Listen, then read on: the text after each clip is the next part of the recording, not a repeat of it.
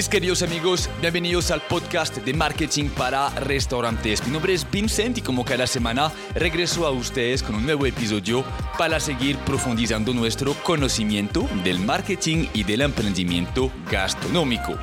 Chicos, no es sorpresa que durante los últimos meses nuestro sector está afrontando un gran monstruo que está afectando nuestra rentabilidad como también la intención de compra de los consumidores y ese monstruo se llama la inflación. Por un lado, eh, nos exige cuidar nuestra rentabilidad, el costo de nuestros productos y encontrar maneras de aumentar nuestros precios de venta pero al mismo tiempo esta coyuntura económica em, está impactando los consumidores, quienes se vuelven más racionales de cara a sus decisiones de compra y nosotros tenemos que encontrar oportunidades, iniciativas, experiencias, mensajes que van a llamar la atención de esas personas para motivarlas a visitarnos. Y dicho lo anterior, em, durante las últimas semanas hemos comunicado mucho en redes sociales una pequeña capacitación virtual y gratuita que hicimos el jueves pasado con nuestro amigo Julian Betancourt para hablar sobre cinco estrategias que un restaurante puede utilizar para facilitar la adquisición de nuevos clientes, es decir, despertarles a sus potenciales clientes la intención de ir a visitarles lo antes posible y por lo tanto asegurar una venta. Si quisimos organizar esa capacitación con Julián es también porque esas cinco estrategias hacen parte de su plan de marketing 360, que de hecho eh, hemos entregado el mes pasado a la comunidad a través de una capacitación virtual de cuatro horas bastante contundente y que vamos también a volver a organizar el jueves 4 de mayo, es decir, la próxima semana. Y obviamente ustedes están conviados a esta experiencia para que puedan aprender cómo aumentar, o más bien, cómo multiplicar los ingresos de su restaurante porque aparte de enseñarles a adquirir nuevos clientes, Julián también durante esa experiencia les va a ayudar a entender que sus ingresos dependen de otros factores como cómo servimos en la mesa, qué productos podemos impulsar, cómo hacemos para facilitar o acelerar la tasa de recompra y cuando logramos mejorar todas esas métricas al mismo tiempo, verdaderamente logramos multiplicar nuestros ingresos. Así que si el encuentro les interesa, si desean participar, les invito a comunicarse con nosotros a través de la cuenta de Instagram para que puedan acompañarnos durante esas cuatro horas, compartir este momento juntos, recibir los consejos, las herramientas y las estrategias de Julián para que puedan aplicarlas en su negocio. Bueno, dicho todo lo anterior, les dejo ahora con la capacitación que Julián nos regaló hace un par de días. Dejamos a propósito la sesión eh, de preguntas y respuestas para que puedan también escuchar las interacciones que tuvimos con la comunidad y que de pronto puedan sacar algunas ideas para su propio negocio. Les recuerdo que esta capacitación también se encuentra disponible en nuestro canal de YouTube. Sí, eh, ahí tenemos ya varios episodios publicados para que puedan vernos, para que puedan ver el contenido. Y mientras tanto, cualquier cosita, cualquier pregunta, cualquier duda, saben que nuestro canal de Instagram también está disponible para que podamos conversar y responder a sus dudas. Chicos, un gran abrazo para todos. Espero que el contenido de hoy les guste mucho y nos vemos la próxima semana para un nuevo episodio del podcast de marketing para restaurantes. Un abrazo.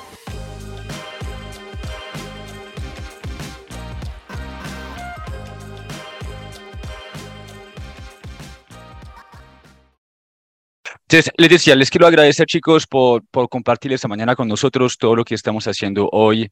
Eh, es con muchísimo corazón para acompañarlos, para generarles valor, que terminó siendo como una gran intención desde que iniciamos con esta empresa.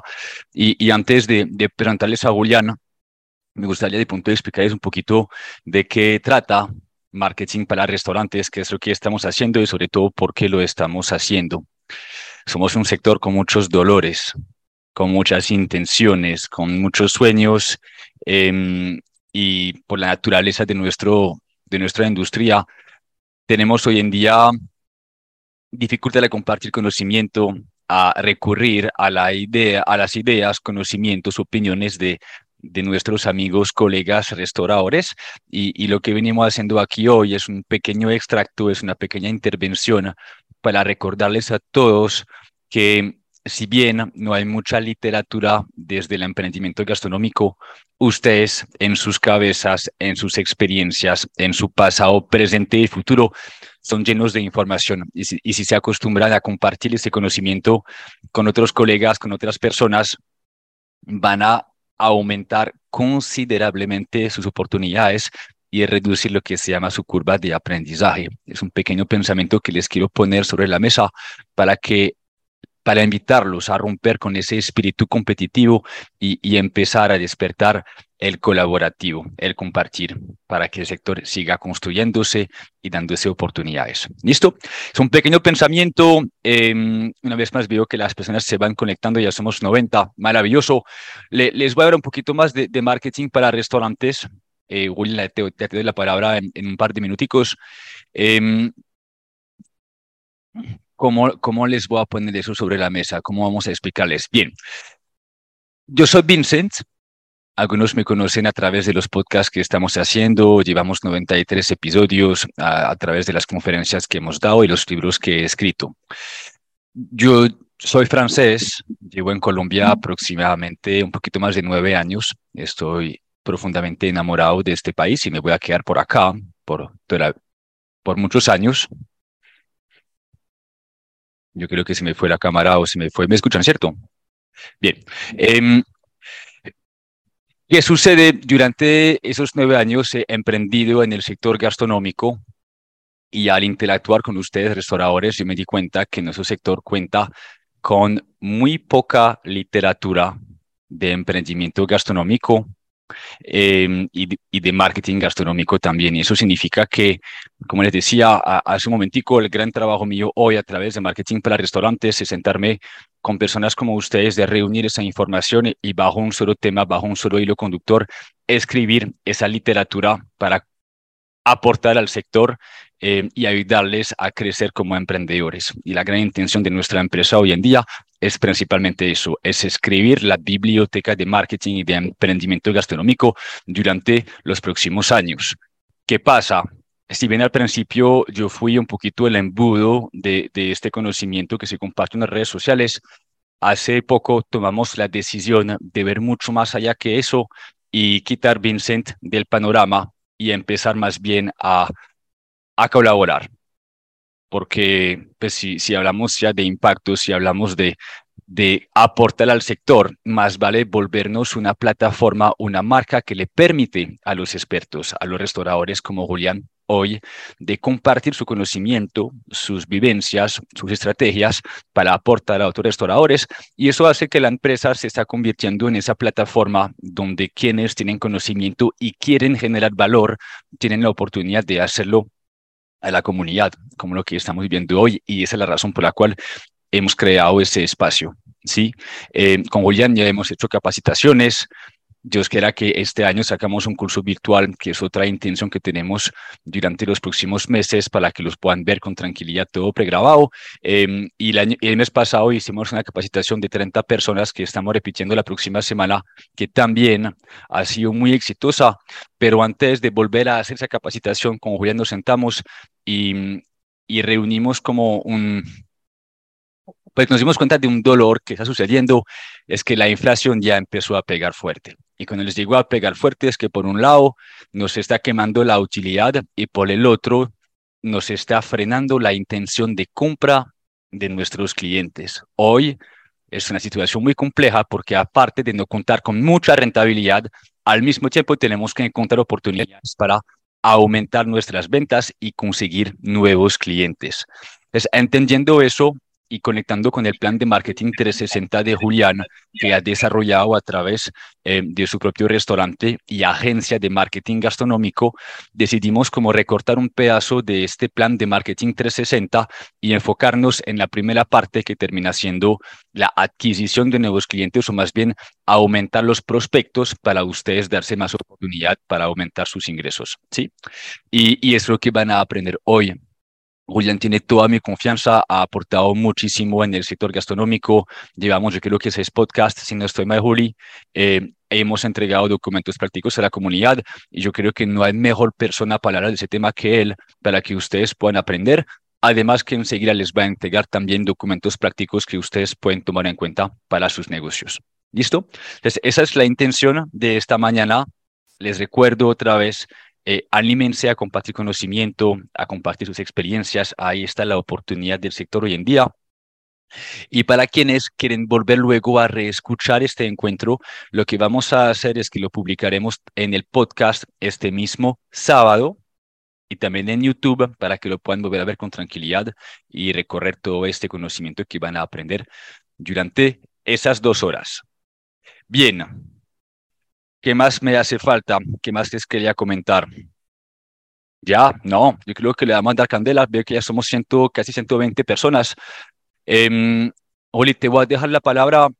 Me quedaré con ustedes durante el encuentro. Cualquier cosita, si tienen preguntas, las pueden hacer directamente a través del chat. Si nos queda tiempito, eh, finalizando la charla, abriremos un espacio de, de preguntas y, y, respuestas bastante corto y contundente al grano para que podamos aclarar dudas. Juri, mi hermano, te dejo la, la palabra. Te voy a permitirme compartir tu pantalla por si las moscas.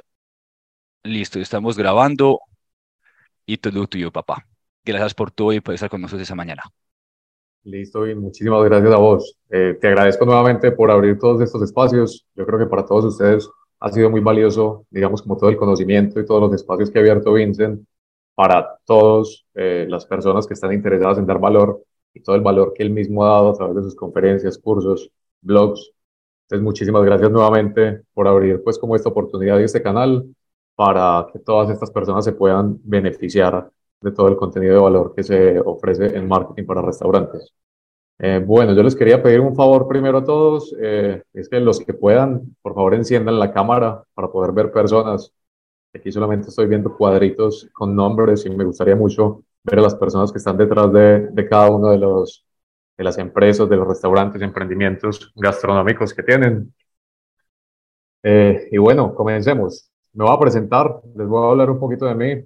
Mi nombre es Julián Betancourt, yo soy especialista en todo lo que tiene que ver con estrategia digital y pauta publicitaria. Yo tengo una agencia de marketing y adicionalmente tengo un restaurante y otros proyectos gastronómicos. Por lo tanto, entiendo, digamos, de primera mano cuáles son todos los dolores que tienen los empresarios gastronómicos. Sé que es todo lo que pasa dentro de un negocio, dentro de un restaurante.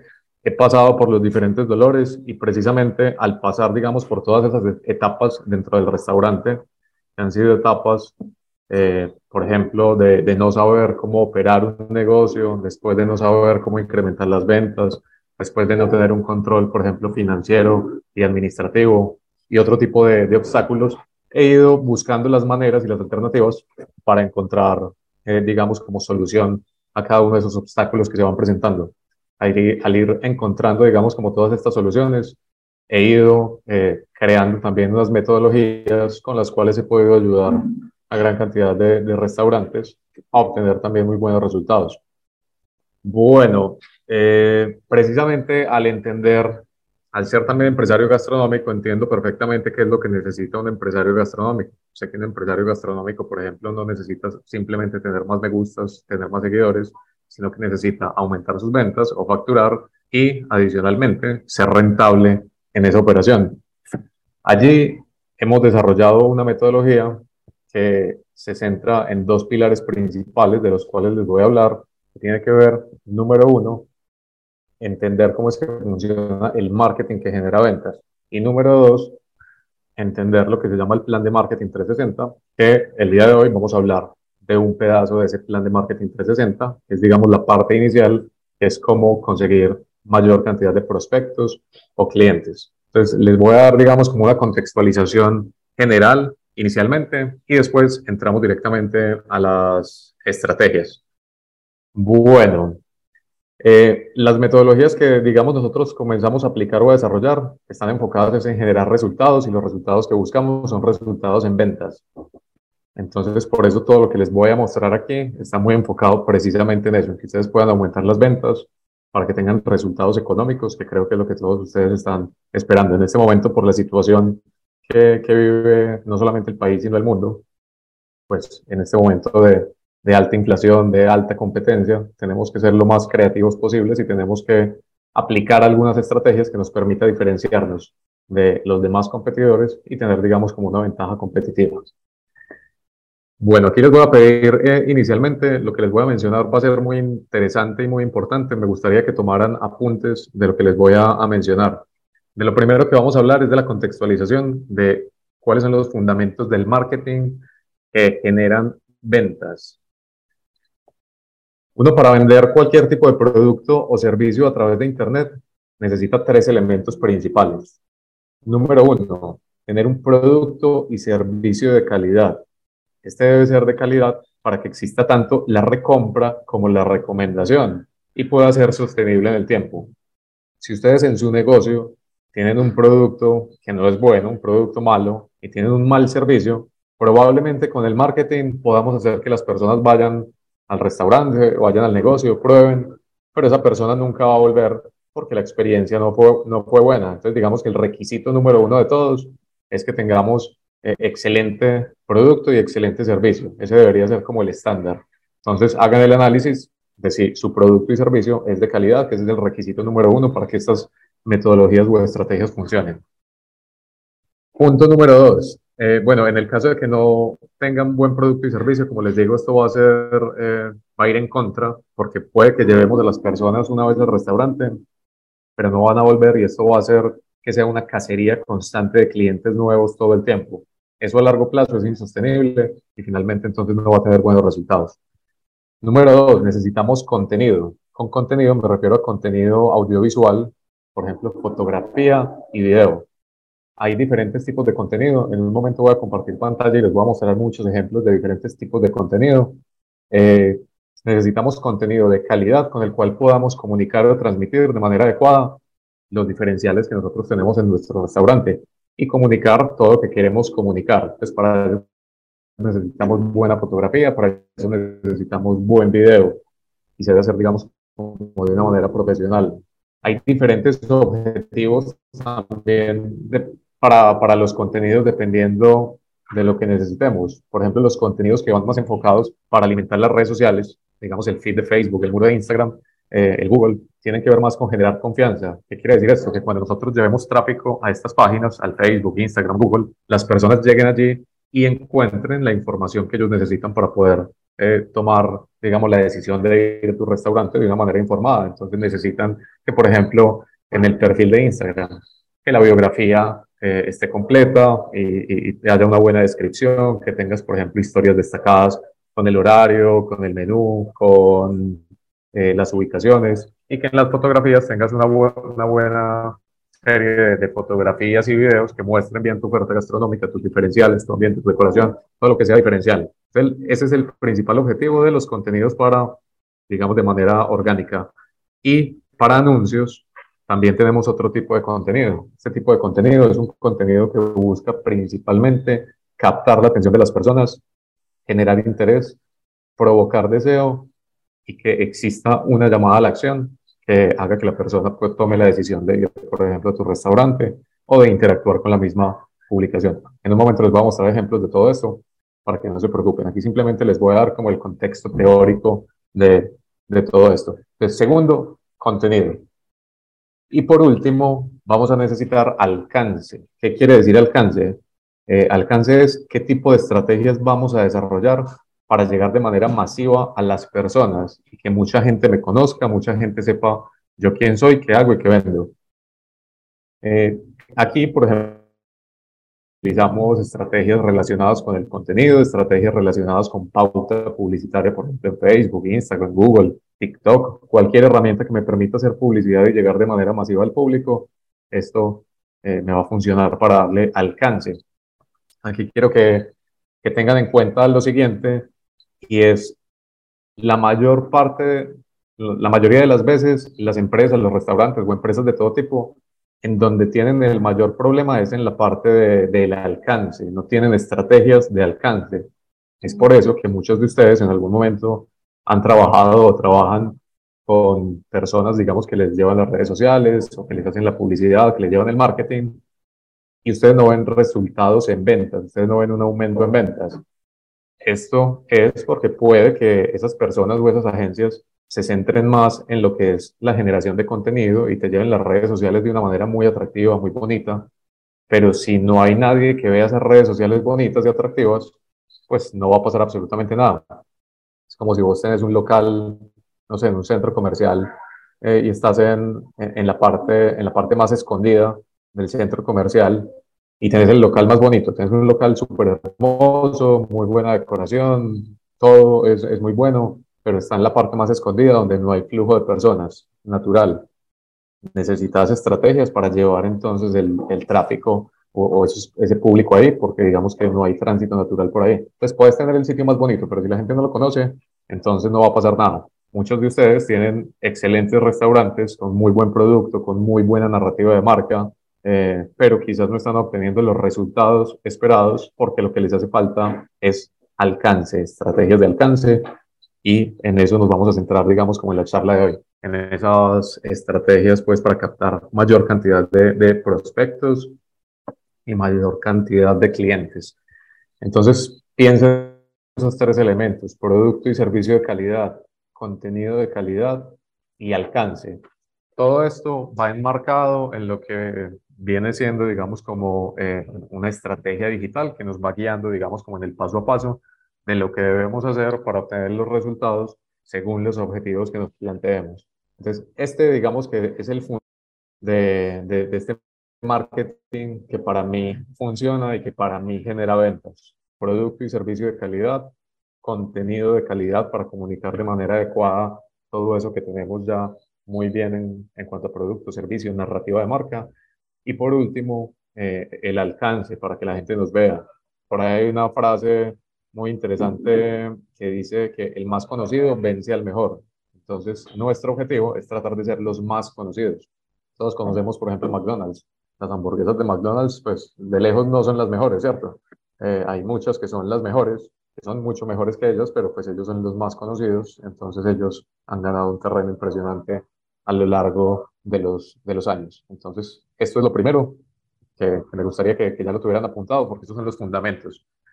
Las estrategias de las cuales vamos a hablar, no solamente estas, estas cinco o seis eh, que vamos a hablar para aumentar los clientes, sino todas las otras que tienen un plan de marketing 360, que en un momento les voy a mostrar, necesitan de esto que les acabo de decir. Necesitan eh, que tengamos contenido con el cual comunicar esa estrategia y necesitamos alcance para que eso le pueda llegar a alguien.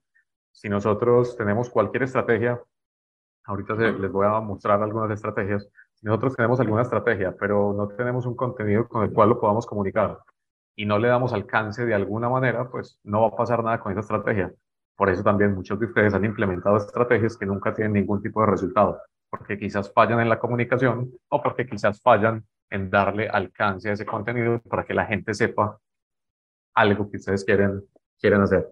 Entonces, esta era la parte número uno, fundamentos del marketing que, que generan ventas. El otro pilar, digamos, como de la metodología que, yo trabajo, tiene que ver con el plan de marketing 360. Ahora sí, ¿qué es un plan de marketing 360? Un plan de marketing 360 básicamente es un documento. Un documento es una hoja de ruta en la que tenemos estrategias para aumentar unos indicadores específicos. Estos indicadores son el número de prospectos, es decir, qué estrategias puedo utilizar yo específicamente para llegar de manera masiva a la gente, que estas personas me conozcan, sepan yo quién soy, qué hago y qué vendo. Número dos, eh, para aumentar la tasa de cierre de venta. ¿Qué estrategias puedo utilizar yo para que esas personas que ya me conocen, para que esas personas que ya me vieron, cada vez en un porcentaje más alto tomen la decisión de venir a mi negocio, de venir a mi restaurante, en vez de irse quizás a otro? ¿Cómo aumento esa tasa de cierre de ventas a través de estrategias? Número tres, eh, número de transacciones. ¿Qué tipo de estrategias puedo utilizar yo para aumentar el número de transacciones? Para que una persona que va a mi restaurante no vaya una vez, sino que vaya dos, tres, cuatro veces, o que el tiempo entre cada visita sea cada vez, digamos, como, como más corto en el tiempo, que venga con una frecuencia más alta. Y número cuatro, el monto promedio de venta. ¿Qué estrategias específicas puedo utilizar para que las personas cada vez gasten más, consuman más en mi restaurante. Eh, entonces, esto es un plan de marketing 360, donde hay una serie de estrategias para todo esto. Aquí es muy importante entonces que ustedes entiendan, yo sé que muchos de ustedes ya trabajan con agencias de marketing, ustedes mismos hacen el marketing, eh, para que entiendan que el marketing no depende solamente de lo que pueda hacer, digamos, eh, una agencia de marketing. Una agencia de marketing quizás les puede, algo que les puede hacer es, es captarle los clientes potenciales y demás. Muchas de las estrategias de marketing que se implementan en los restaurantes se implementan de manera interna adentro del restaurante. Todas estas estrategias para aumentar la tasa de cierre de venta, número de transacciones, monto promedio de venta, se aplican dentro del restaurante. Entonces es responsabilidad también de cada uno de nosotros eh, tener esa parte funcionando, digamos que súper bien. Eh, bueno, con respecto a esto, ¿de dónde proviene lo que es un plan de marketing 360? Hay una formulita que nos muestra de dónde provienen las ventas y de dónde provienen las utilidades. Si nosotros tenemos en cuenta como esta formulita, va a ser, va a ser muy interesante porque nos vamos a dar cuenta que nosotros tenemos, digamos, como muchas herramientas y podemos aplicar muchas estrategias para mejorar. Eh, esta, esta, esta fórmula básicamente eh, es de la siguiente manera, es el, el número de prospectos se los, se los voy a enseñar, voy a compartir pantalla y voy a mostrar lo que es el plan de marketing. Yo creo que ya puedes compartirlo, Oli, si quieres. Ya, perfecto. Ok, listo. Entonces aquí comparto pantalla. Lo tengo. Bueno, aquí tenemos lo que es el plan de marketing 360. Básicamente es un documento. Eh, aquí tengo el documento resumido, donde tengo estrategias para cada uno de esos indicadores que, que les menciono. En este plan, digamos que es como el genérico que yo utilizo, tenemos como 35 eh, estrategias. Nosotros hoy nos vamos a centrar en algunas de estas primeras estrategias que tienen que ver con el número de prospectos, que es para aumentar la mayor, pues para tener mayor cantidad de clientes. La formulita que nosotros trabajamos es el número de prospectos multiplicado por la tasa de conversión, por esa tasa de cierre de ventas, es igual al número de clientes. Ese número de clientes multiplicado por el número de transacciones, es decir, por, el número de veces que la persona compra, multiplicado por el monto promedio de ventas es igual al valor de las ventas. Ahí ya llegamos a lo que es el valor de las ventas. Y si todo eso eh, lo multiplicamos, digamos, ya por, por lo que sería el margen de utilidad, podríamos obtener como las utilidades. Eh, con esto, si nosotros nos ponemos a hacer el ejercicio matemático, vamos a encontrar que nosotros podemos aumentando un poquito cada uno de esos indicadores, al final del periodo podemos aumentar de manera exponencial tanto las ventas como eh, las utilidades. Entonces, por eso es que con estas metodologías que nosotros aplicamos, prácticamente con, con, la mayoría de los restaurantes obtenemos resultados como multiplicar las ventas del restaurante por 2, por 3, por 4, por 8. Tenemos casos de éxito de restaurantes que multiplicaron por 16, que ya tienen varias, varias sucursales y aumentaron mucho su facturación. Entonces, es posible para cada uno de ustedes que aumenten la facturación de, de sus restaurantes en un porcentaje muy alto, eh, utilizando estrategias o utilizando una metodología.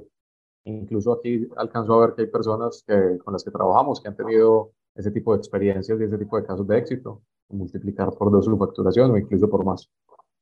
Bueno, entonces esto es lo que es el plan de marketing 360. Entonces ahora sí, centrémonos en hablar de diferentes estrategias de, para aumentar el, el monto, para aumentar, digamos, el número de clientes. Voy a hacer, digamos, como un paréntesis antes y es, hay que tener unas cosas eh, organizadas previamente antes de comenzar a aplicar algunas de estas estrategias. Voy a hablar solamente de, de la que tiene que ver, aquí vamos a hablar mucho de generación de contenido y demás. Entonces, algo que uno debe tener organizado tiene que ver con la optimización de lo que es el ecosistema digital. Muchos de ustedes han estado en las charlas de Vincent, han visto, eh, visto los podcasts, han visto los blogs y probablemente ya, ya entiendan qué es el ecosistema digital de, de un restaurante o de un proyecto gastronómico. Por ejemplo, para un restaurante el ecosistema digital se podría componer eh, básicamente, por ejemplo, de lo que es Facebook, Instagram, Google My Business, eh, TripAdvisor quizás y, y el WhatsApp Business. Estas son herramientas con las cuales nosotros tenemos contacto directo con los clientes y nos comunicamos. Por eso es muy importante tener muy optimizado toda esta parte del ecosistema digital. Es decir, que cuando nosotros llevemos tráfico o llevemos personas a cualquiera de esos canales, esos canales tienen que estar bien optimizados, tienen que tener una buena descripción, tienen que tener unas buenas imágenes, fotografías, tienen que tener toda la información clara para que las personas cuando lleguen allí puedan encontrar todo lo que necesitan y puedan tomar una, una decisión informada acerca de si ir o no al restaurante, de si reservar, de si comer X plato o no. Entonces es muy, muy, muy importante que lo primero que hagan sea eso de la optimización del ecosistema digital. Listo. Eso como primero. Eh, y segundo, entonces ahora sí ya comencemos a hablar de las estrategias en sí.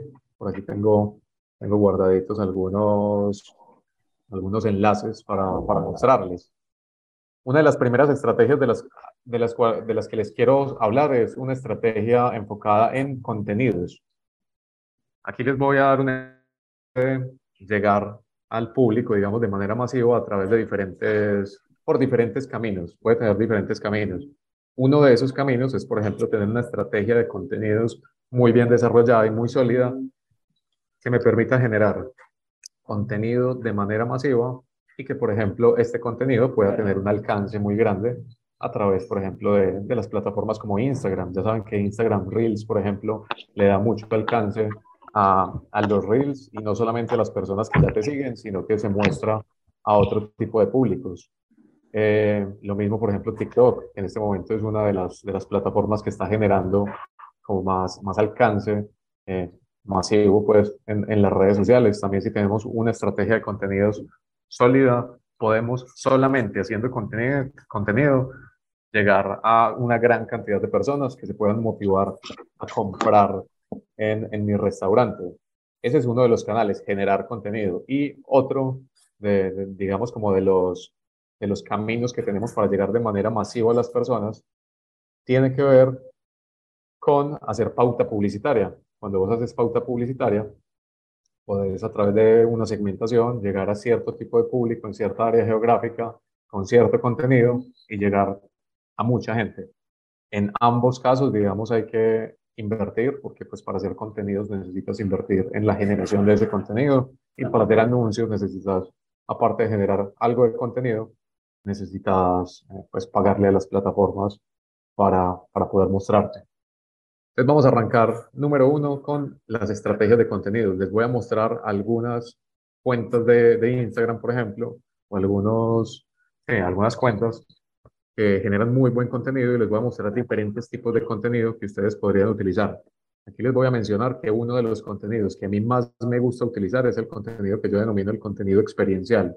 ¿Y qué es un contenido experiencial? Un contenido experiencial es un contenido en el cual vos eh, mostrás básicamente cómo es la experiencia real dentro del restaurante, cómo es la experiencia, cómo es la ambientación, cómo es el producto, cómo es la atención, y esto lo hacemos a través de videos. ¿Por qué videos? Nosotros ya tenemos muy medido que pues eh, funciona mucho mejor videos que imágenes. Además, porque simplemente pónganse a pensar, nosotros en, en, en 15, 30, 45 segundos de video podemos comunicar mucho más que lo que se puede comunicar en una imagen o en una secuencia de imágenes. Entonces, obviamente es mucho más interesante trabajar con videos. Les voy a mostrar parte de este tipo de contenido experiencial que se puede, que se podría desarrollar. Aquí hay una página, hay una cuenta, un restaurante en, Madrid, en Madrid, España, que se llama Voltereta Valencia. Voltereta eh, son, vienen siendo como varios restaurantes dentro de Valencia, cada uno tiene un concepto. Esta gente está a otro nivel en muchas cosas, por ejemplo, en narrativa de marca. Esta gente tiene una narrativa de marca brutal ahorita vamos a hablar de un tema que es la Instagramiabilidad, entonces vamos a hablar de, de, todos esos temas, pero aquí si nos ponemos a mirar, ellos, miren la cantidad de seguidores que tienen, tienen 424 mil seguidores. Ellos tienen organizadas las redes sociales, tienen una buena descripción, tienen aquí el, el enlace a su sitio web, tienen las historias destacadas, en este caso las historias destacadas tienen que ver con cada una de las sedes o sucursales que tienen, que tienen cada una un concepto eh, diferente y tienen aquí lo que vienen siendo los, los contenidos. si nos ponemos a mirar los contenidos que tienen, todos son contenidos en video, todos son contenidos tipo Reels. Entonces, vamos a mirar alguno de esos contenidos para que miremos básicamente ellos como que es lo que, lo que, lo que muestran. Aquí tenemos un contenido. Aquí tenemos un contenido del cual muestran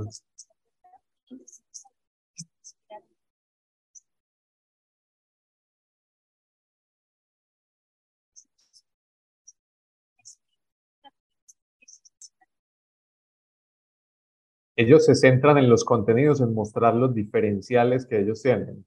Entonces, ¿qué diferenciales tienen ellos? Ellos, por ejemplo, tienen cuatro sucursales. En estas cuatro sucursales tienen ambientaciones diferentes. Una de estas es esta, que es Kioto. Entonces, tienen una, una parte, un salón que es Kioto del pasado, como Kioto de 1800, y hay un Kioto del futuro, un Kioto por allá del 2300.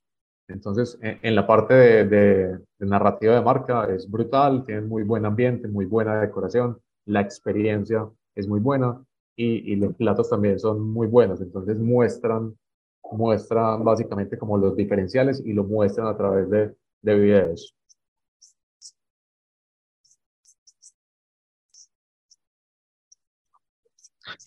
Uri, qué pena, ¿puedo poner la, la, la mano y hacer una pequeña intervención? un segundito. Sí, discúlpame. Yo, yo quería aprovechar de eso para los chicos, para que entiendan el valor del contenido experiencial, conectando con lo que se llama el proceso de decisión de compra, que es el proceso mental que todos sus clientes a la hora de tomar una decisión de compra vive consciente o subconscientemente. Y lo que les mencionaba aquí Julián es que el contenido de experiencia experiencial permite entregar de manera muy contundente y llamativa una idea clara de lo que es su experiencia. Y eso es muy importante porque durante ese proceso de decisión de compra, sus potenciales clientes miden mentalmente el nivel de riesgo de su decisión de compra. ¿sí? Van, a, van a filtrar cuáles son las opciones que más eh, o que menos riesgosas son o que más se adecuan a su necesidad. Cuando ustedes crean esos contenidos, transportan inmediatamente el cliente a una posible experiencia donde ya saben cómo es el punto de venta, cómo es la experiencia, cómo es el, quién es el público objetivo y qué van a comer. Y eso facilita la intención de compra y facilita automáticamente esa decisión. Y cuando acompañan eso de lo que decía Julik de la Instagram habilidad, se dan la oportunidad de, de pues hasta de, de fomentar la venta o, de despertar la necesidad y, y, hace que la gente lo haga más rápidamente. Era eso. Correcto, bien. Y, y, precisamente con eso de que las personas pues miran todo este contenido para tomar la decisión y minimizar el riesgo de consumo de ir a un restaurante nuevo. Entonces, por eso es que funciona también este tipo de contenido, que es un contenido orgánico, es un contenido natural, un contenido de video, y funciona mucho más un contenido mucho más procesado. Si ustedes se pueden ver, por ejemplo, muchos restaurantes, eh, supongamos que publican fotografía y hacen una fotografía profesional y hacen, hacen cosas muy interesantes y, y, muy, pues muy bonitos en cuanto a la estética, pero la gente ve eso tan producido que no confían en que eso sea real. Volvamos a McDonald's nuevamente. Nosotros vemos la publicidad de McDonald's en, en los paraderos de buses, por ejemplo, está la gran foto de la, de la Big Mac eh, y vos vas al restaurante y no ves la hamburguesa como se ve en la publicidad. Una cosa es lo que se ve en la publicidad y otra cosa es lo que es la realidad. Entonces muchas veces las personas no confían en, en ese contenido tan profesional, tan elaborado eh, y prefieren cosas un poco más, más orgánicas y más naturales. por ejemplo, yo en mi experiencia haciendo pauta publicitaria también lo tengo medido, eh, porque tenemos o hemos trabajado con contenidos elaborados, digamos, súper cinematográficos, súper bonitos. Y al final, el contenido hecho con, con el iPhone, súper sencillo, súper natural, tiene el doble de rendimiento que, el anterior. Entonces, no necesitamos ni siquiera hacer contenidos muy profesionales, sino, sino que realmente sean como auténticos y naturales. Bueno, entonces este es, es, uno de los, de los referentes que tenemos. Aquí podemos mirar mucho, pues siguen lo se llama Voltereta Valencia, pueden ver todo el tipo de contenido que tienen, pueden ver la narrativa de marca, pueden ver cómo muestran o comunican todos sus diferenciales a través de contenido. Es que esto es brutal. O sea, por ejemplo, este que está mostrando aquí, este pedazo, es para ingresar a lo que es el Manhattan de 1920, que para ingresar allá tienes que, estás primero como en una, como en una biblioteca, eh, esa biblioteca tiene un libro mágico, después tienes que pasar por este camino y ya entras a, a lo que es eh, el, restaurante en sí. Entonces, ellos manejan muy bien como toda esa parte. Bueno, esto con respecto a Voltereta Valencia. Ese es un tipo de contenido que entonces se puede realizar, si, si lo analizan, es un tipo de contenido en el que muestran como todos los diferenciales que tienen eh, a través de clipsitos de video y ellos eh, montan muy frecuentemente o tienen una frecuencia alta de publicación. Con una sesión de contenido que hacen, pueden reciclar todo ese contenido y sacar muchos clipsitos. Entonces eso, eso les da mucho alcance. También si nos ponemos a mirar el alcance que tienen esos, ese tipo de contenido, ellos tienen aquí, eh, este por ejemplo, que es de reciente, tiene 290 mil, tienen algunos que tienen millones de reproducciones. Entonces el alcance orgánico que se puede generar teniendo un buen diferencial, una buena narrativa y una buena comunicación a través de esto, nos puede dar un alcance masivo para llegar a, muchas personas. Listo, vamos a, mirar otro ejemplo de pronto. Aquí hay otro tipo de contenido que, que, se puede realizar. Aquí estoy mirando un, ese es, digamos, un influenciador gastronómico de Madrid. Llama Cenando con Pablo. Él habla de que él hace recomendaciones honestas de los restaurantes. Entonces, digamos que es un poco diferente a, a los contenidos de influenciadores gastronómicos que de pronto nosotros vemos mucho acá. Este se enfoca más es específicamente en mostrar el producto, probar y hacer una descripción de, de cada una de las cosas que está probando. Entonces, pues, se llama Cenando con Pablo. Entonces, el tipo de contenido que hace es así como descriptivo de los platos. Eso es algo que cada uno de ustedes puede hacer en su restaurante para generar contenido.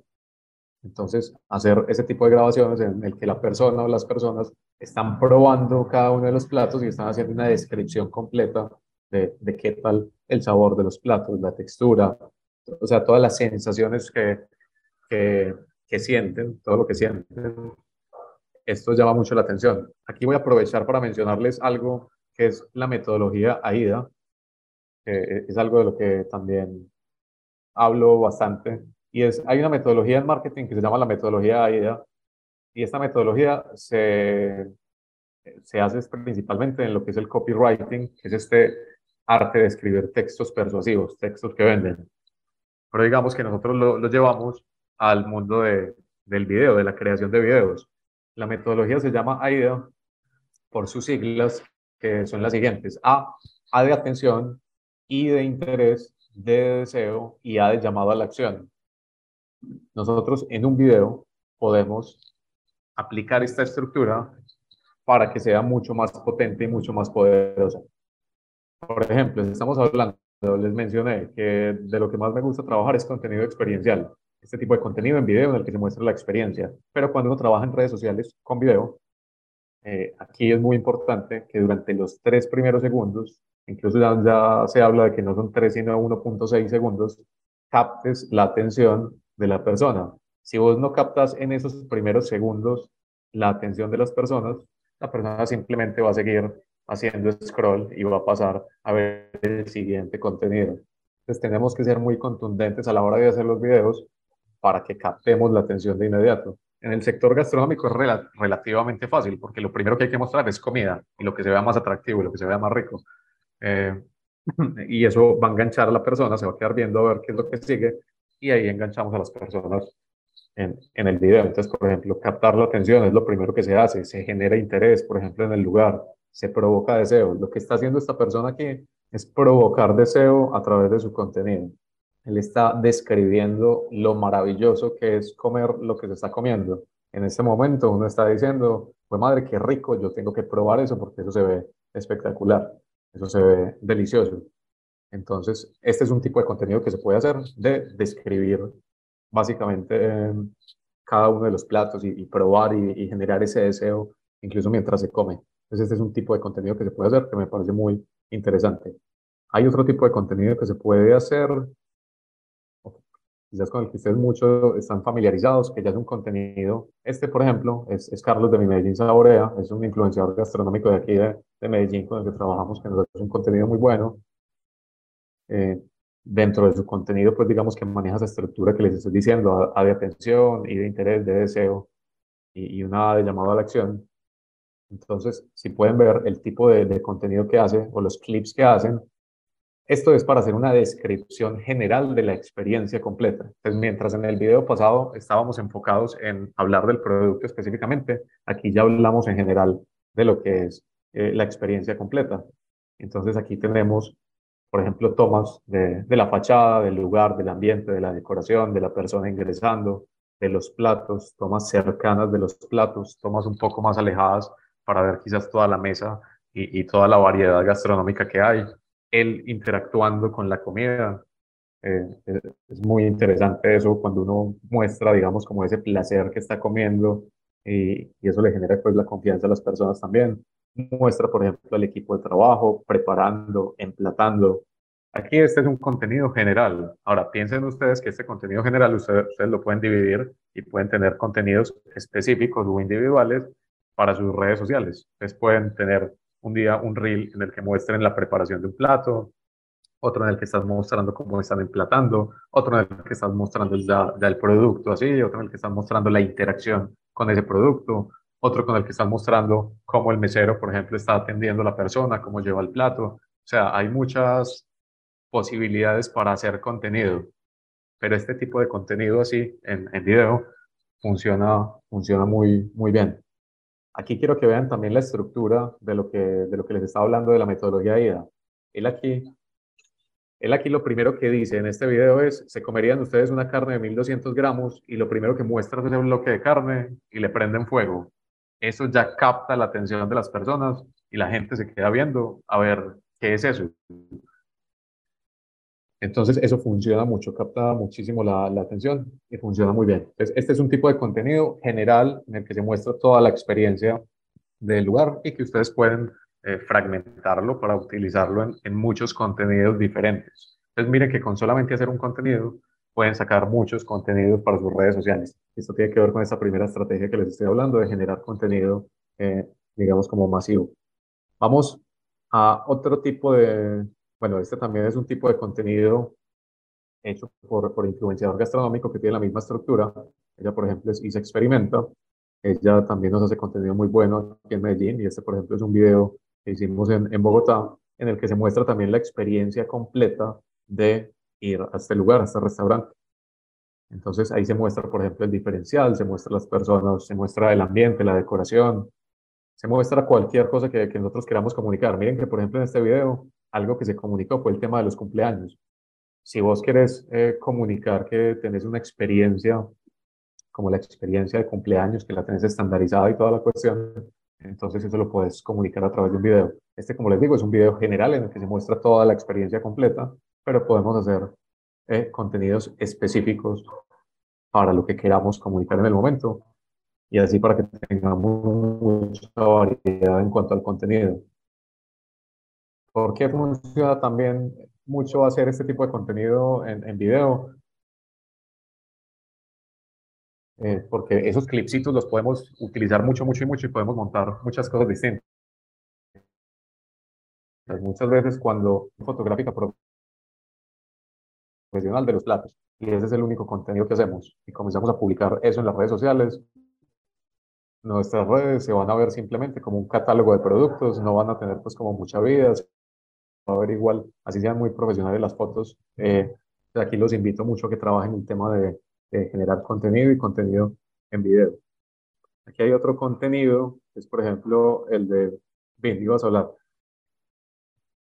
Y va solo a hacer un pequeño paréntesis para quienes tiene una cocina oculta que preguntan en los comentarios.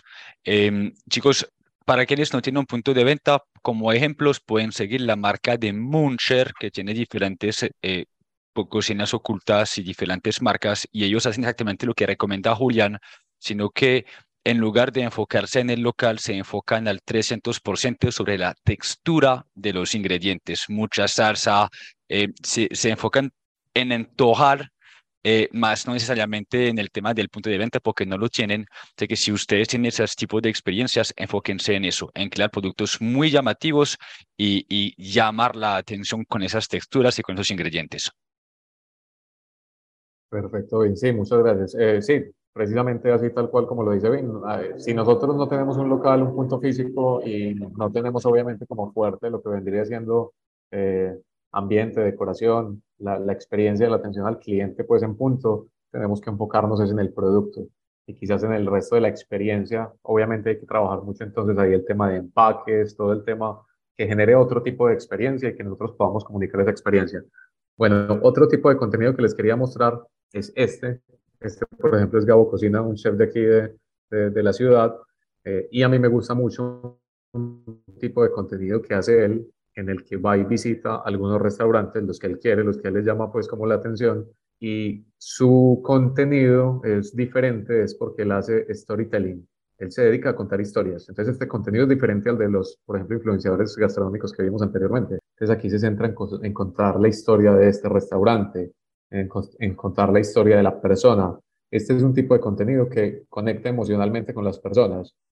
Entonces, es un contenido que también se, se puede volver muy viral. Eh, él tiene muchos videos que son virales precisamente por eso, porque, porque se genera esa conexión emocional con, con, las personas. Entonces, dentro de toda la comunicación que nosotros podemos hacer, un tipo de contenido que podemos hacer es este de storytelling, y de contar, y de contar historias, y de conectar emocionalmente con, con las personas, no solamente a través del producto, sino a través de, de las historias que rodean a las personas que trabajan allí, eh, de, de, lo que rodea al lugar incluso, porque habló del lugar y, y, lo que había alrededor y todo lo que representaba.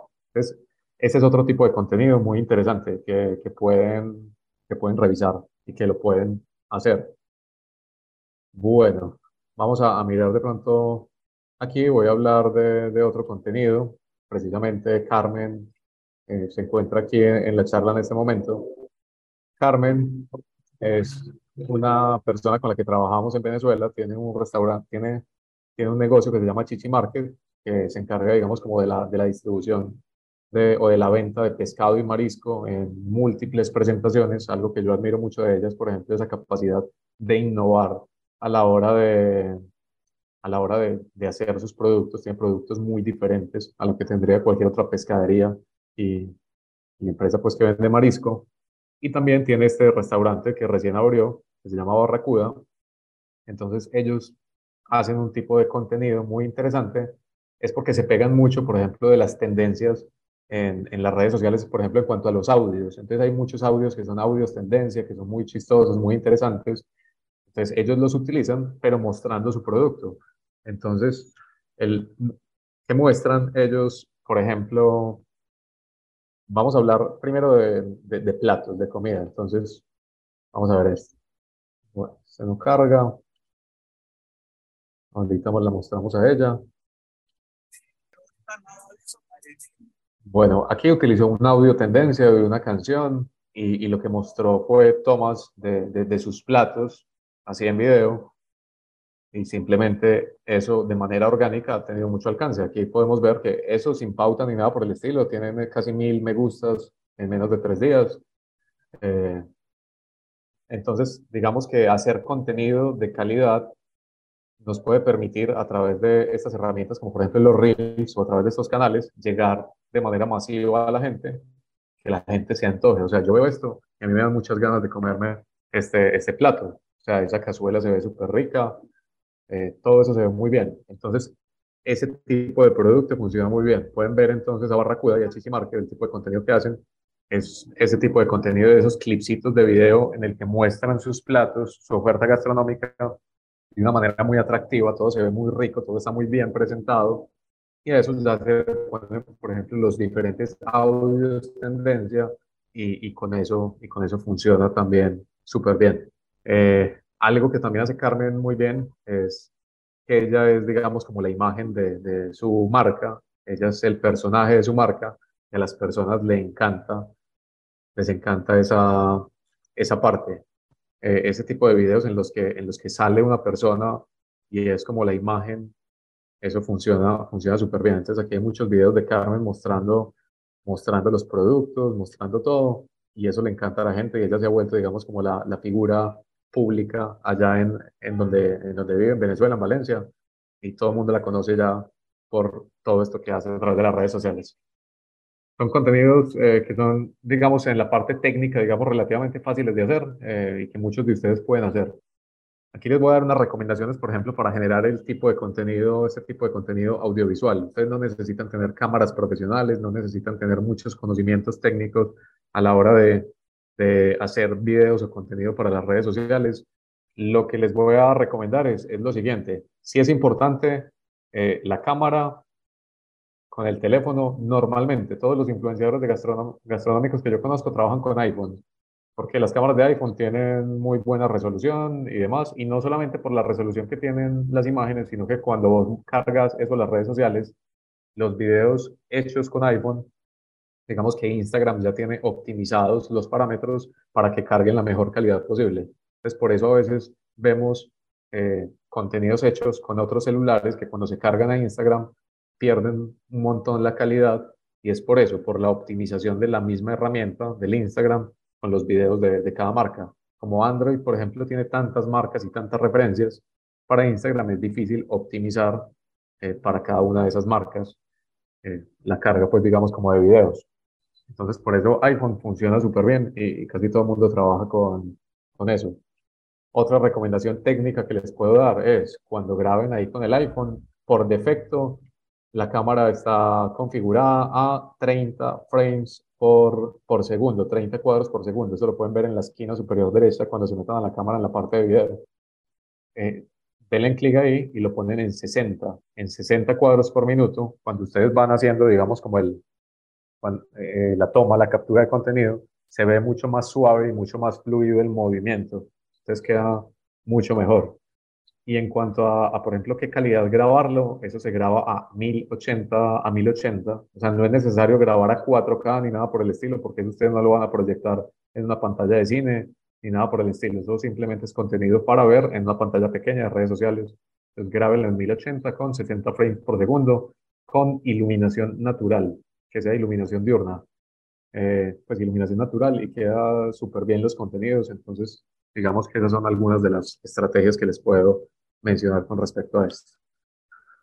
Bueno, eso en cuanto al tema de estrategias de contenidos. Podemos desarrollar mucho contenido de calidad, de valor para eh, las redes sociales y estos contenidos podrían volverse virales y podemos llegar a un público más grande. Más allá de la viralidad, también es el tema de que provocan deseo, generan interés, llaman la atención, o sea, tienen muchos elementos que hacen que cuando la persona vaya a tomar la decisión opte por ir donde ustedes en vez de ir a, a otro lugar.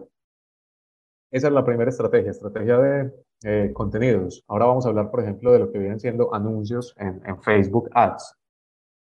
Bueno, aquí voy a dejar de, de, compartir un momentico y simplemente les voy a, a mencionar, a hablar. Aquí les voy a, a, dar algunos parámetros o algunos tips eh, relacionados con el tema de la pauta publicitaria.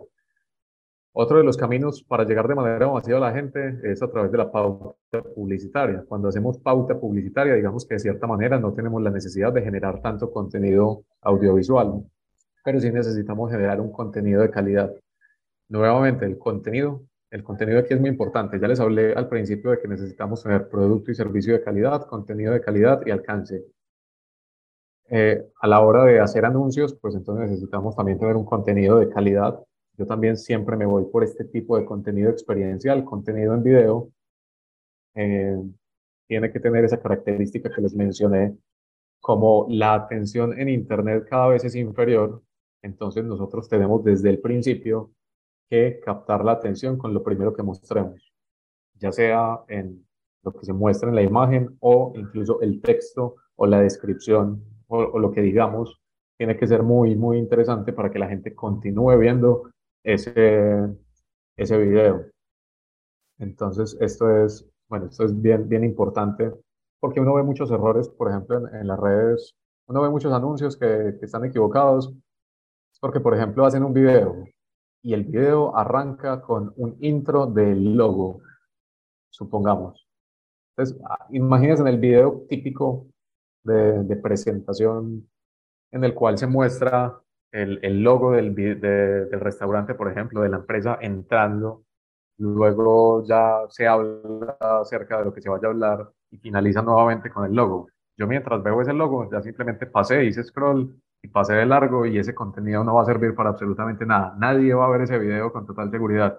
Entonces, lo primero que tienen que mostrar durante esos primeros segundos es lo que más capte la atención. Por eso tienen que pensar muy bien cuál es el diferencial que tienen ustedes, qué es lo que pueden mostrar que llame mucho la atención.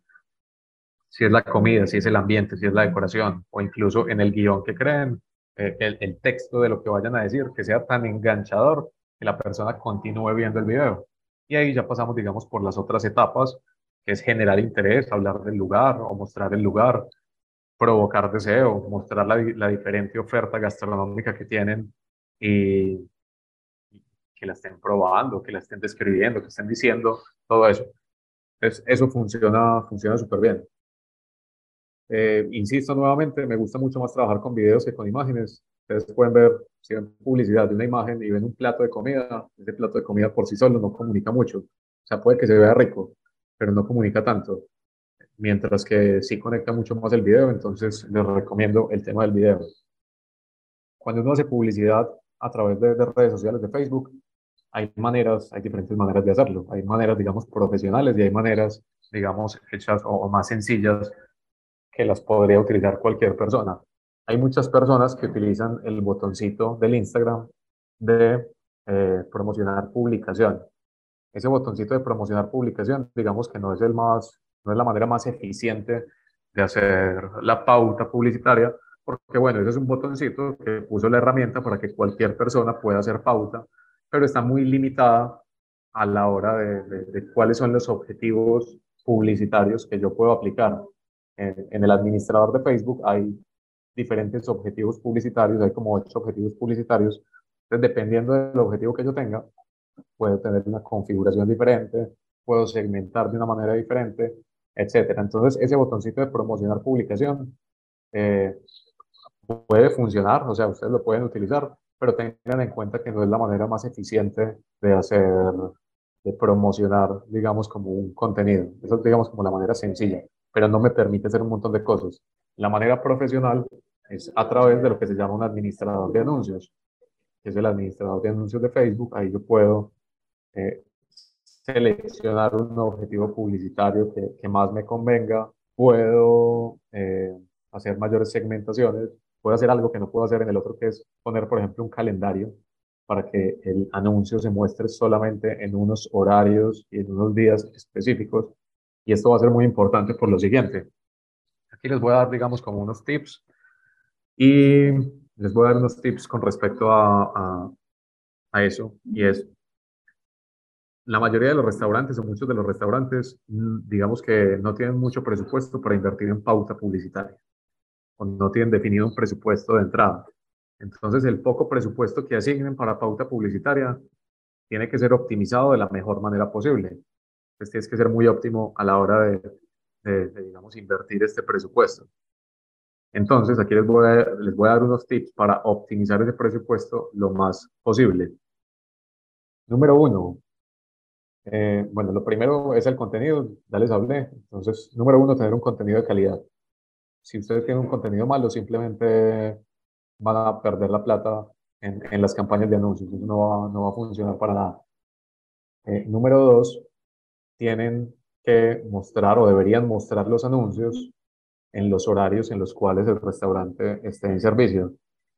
Imagínense que ustedes están viendo esto porque también la, la, decisión de, compra de los clientes puede que sea muy, muy corta. Es decir, la, la, gente, así como la atención en redes sociales es muy corta, si yo veo un anuncio hoy de un restaurante, hoy, eh, no sé, a las 12 de la noche, y pues seguramente para mañana yo ya no quiero ir o ya no quiero pedir en ese restaurante, ya me antojé de otra cosa.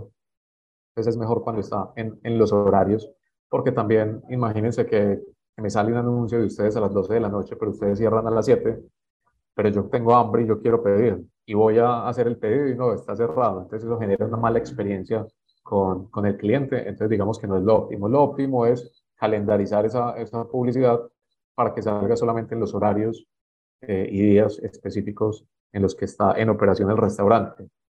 Con respecto a esto, también otra de las recomendaciones es priorizar en unos días de la semana ¿Por qué? Porque, bueno, estoy completamente seguro que la mayoría de ustedes viven este mismo fenómeno y es que la mayor parte, el mayor porcentaje de las ventas lo generan en los fines de semana. Yo creo que eso, e, e, eso es lo que pasa eh, en casi todos los restaurantes, dependiendo del restaurante, pero los fines de semana es donde tienen mayor volumen de ventas. Ese es el mercado natural, así funciona, así funciona la gente. La gente obviamente trabaja entre semana, tiene más disponibilidad de tiempo en los fines de semana y tiene más ganas de salir a comer un fin de semana que entre semana. Entonces tenemos que entender cómo funciona, cómo funciona, digamos, el mercado. Entonces, como la gente tiene más predisposición a consumir los fines de semana, entonces nosotros vamos a priorizar en la pauta publicitaria eh, el contenido, pues vamos a priorizar la pauta publicitaria para los fines de semana. Hay gente que me va a decir, bueno, pero eso puede ser contraintuitivo porque es que yo necesito aumentar las ventas en semana.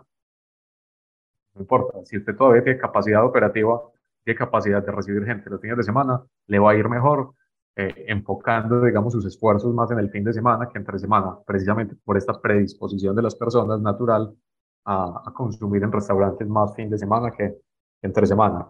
Entonces, ustedes pueden diferenciar en la pauta publicitaria una pauta con cierto presupuesto para fines de semana y otra pauta con otro presupuesto para entre semana y le asignan más presupuesto a los fines de semana porque es donde van a tener mayor retorno a esa inversión.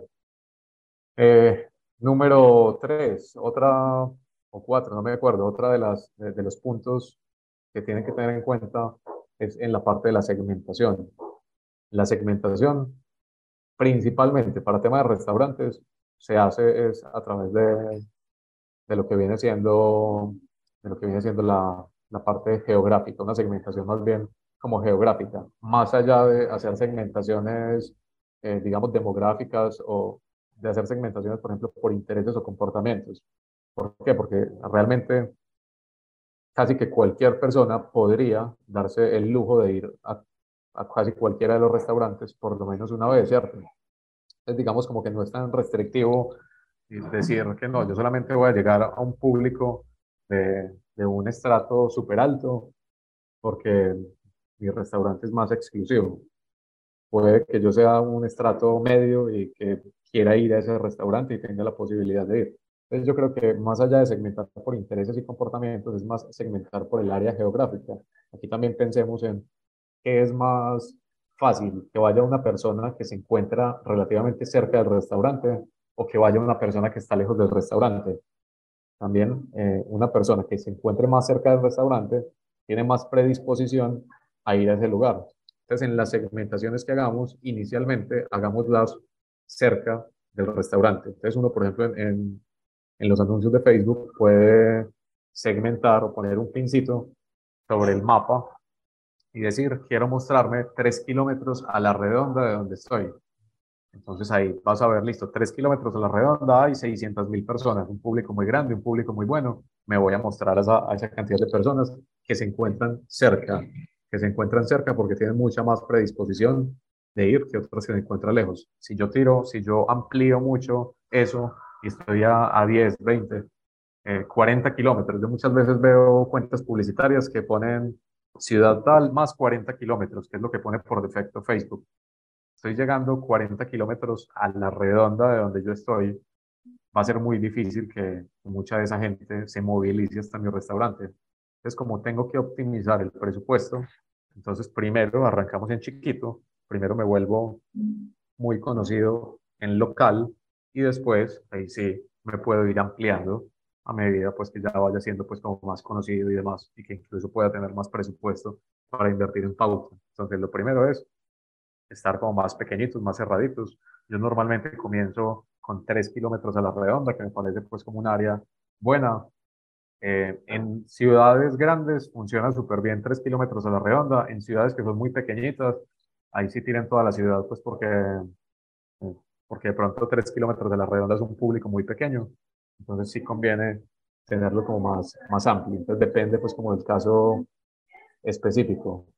Eso en cuanto al tema de los anuncios. Y otra recomendación que les puedo hacer es que el anuncio esté, nosotros también podemos definir qué es lo que nosotros queremos comunicar, si queremos que sea un anuncio enfocado en en la venta, en la venta específica de un producto en particular. Si queremos es promocionar una experiencia, como por ejemplo una experiencia de cumpleaños, que, eso nos sirve mucho para atraer gente, por ejemplo, por entre semanas. Y nosotros tenemos desarrollado un contenido específico en el que mostramos una experiencia de cumpleaños que tenemos, digamos que funciona también eh, súper bien comunicarlo. Cualquier cosa que queramos comunicar, tienen que tener mucho, tienen que analizar mucho qué es lo que quieren comunicar y a cuáles contenidos es a los que se les va a dar prioridad en la pauta. Pues que en mi caso particular me enfoco más en, en los contenidos que son específicamente de venta, o sea, que motivan la venta. Pero como pudieron ver ahorita que hablamos de contenido, ese contenido que se hace es un contenido que vende sin vender entre comillas, ¿cierto? No le estamos mostrando a la gente diciendo, compre, cómpreme mi producto, sino que lo que les estamos es enseñando la experiencia y ellos ya con eso se motivan para, para ir. Un pequeño paréntesis con respecto al tema de, los anuncios. Recuerden que por más ustedes, que por más que sepan eh, administrar o manejar unas pautas, es el administrador de anuncios de Facebook, eh, lo que realmente importa a fin de cuentas es el contenido que están comunicando, ¿sí?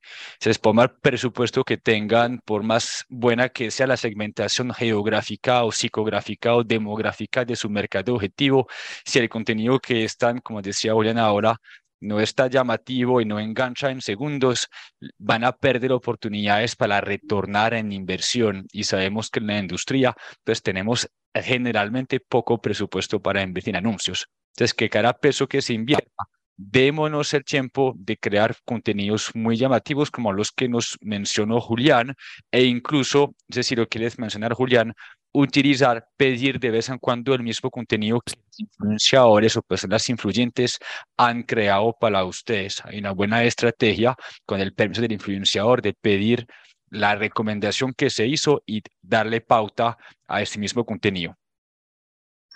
Correcto. Bueno, bien, continuemos. ya son las 10, nos ha rendido, pero tenemos aquí otras tres de, las cuales quiero hablar. Una es la de influenciadores y microinfluenciadores. Precisamente bien acabo de, tocar el tema. Eh, a mí me gusta mucho trabajar con influenciadores o microinfluenciadores precisamente por el tipo de contenido que generan, porque es un contenido que es experiencial, como el contenido que, que les recomiendo y que me gusta porque eh, muchos de ellos ya tienen o manejan esa estructura que les mencioné ahorita, que es como esa estructura AIDA, atención, interés, deseo, llamado a la acción, no porque quizás se lo hayan pensado así, sino porque en la práctica se, se dieron cuenta que qué tipo de contenido les funcionaba más, entonces era el que captaba la atención eh, primero, ¿cierto?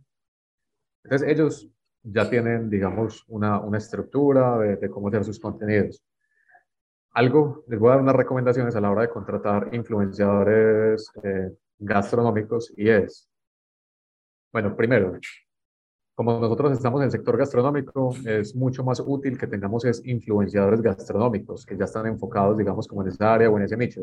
Uno siempre debe pensar en su marca y en cómo va a seleccionar a, a las personas y estos creadores de contenido deben estar alineados con lo que es mi marca. Entonces yo en vez de contratar a un influenciador que hace videos de humor, voy a contratar mejor al que hace los contenidos gastronómicos porque ese sí va alineado a lo que yo quiero comunicar y a lo que yo quiero mostrar y va más enfocado a la misma venta y a motivar a que la gente vaya a, a consumir. Eh, tenemos también el tema de, de, bueno, entonces primero, elegir, digamos, como la persona y mirar que, que la persona esté, digamos, como alineada a, a, lo que yo quiero comunicar. Aquí no se preocupen mucho en lo que viene siendo la cantidad de seguidores que tenga este creador de contenido. Fíjense más o fíjense principalmente, fíjense principalmente es en la calidad de contenido que esta persona genera.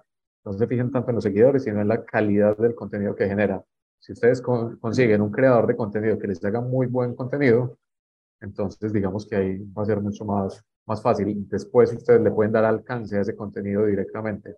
Ustedes no necesitan eh, tener tanto en cuenta, digamos, como la audiencia de, de, este influenciador o este creador de contenido, sino más bien la calidad del contenido. Piensen siempre en eso. Vamos a enfocarnos en la calidad de contenido que crea este influenciador. Les recomiendo mucho, pues, como trabajar con ellos. Yo ya les mostré algunos aquí, eh, pues, como por ejemplo el de mi medicina saborea, podemos verlo otra vez. Les estaba mostrando pues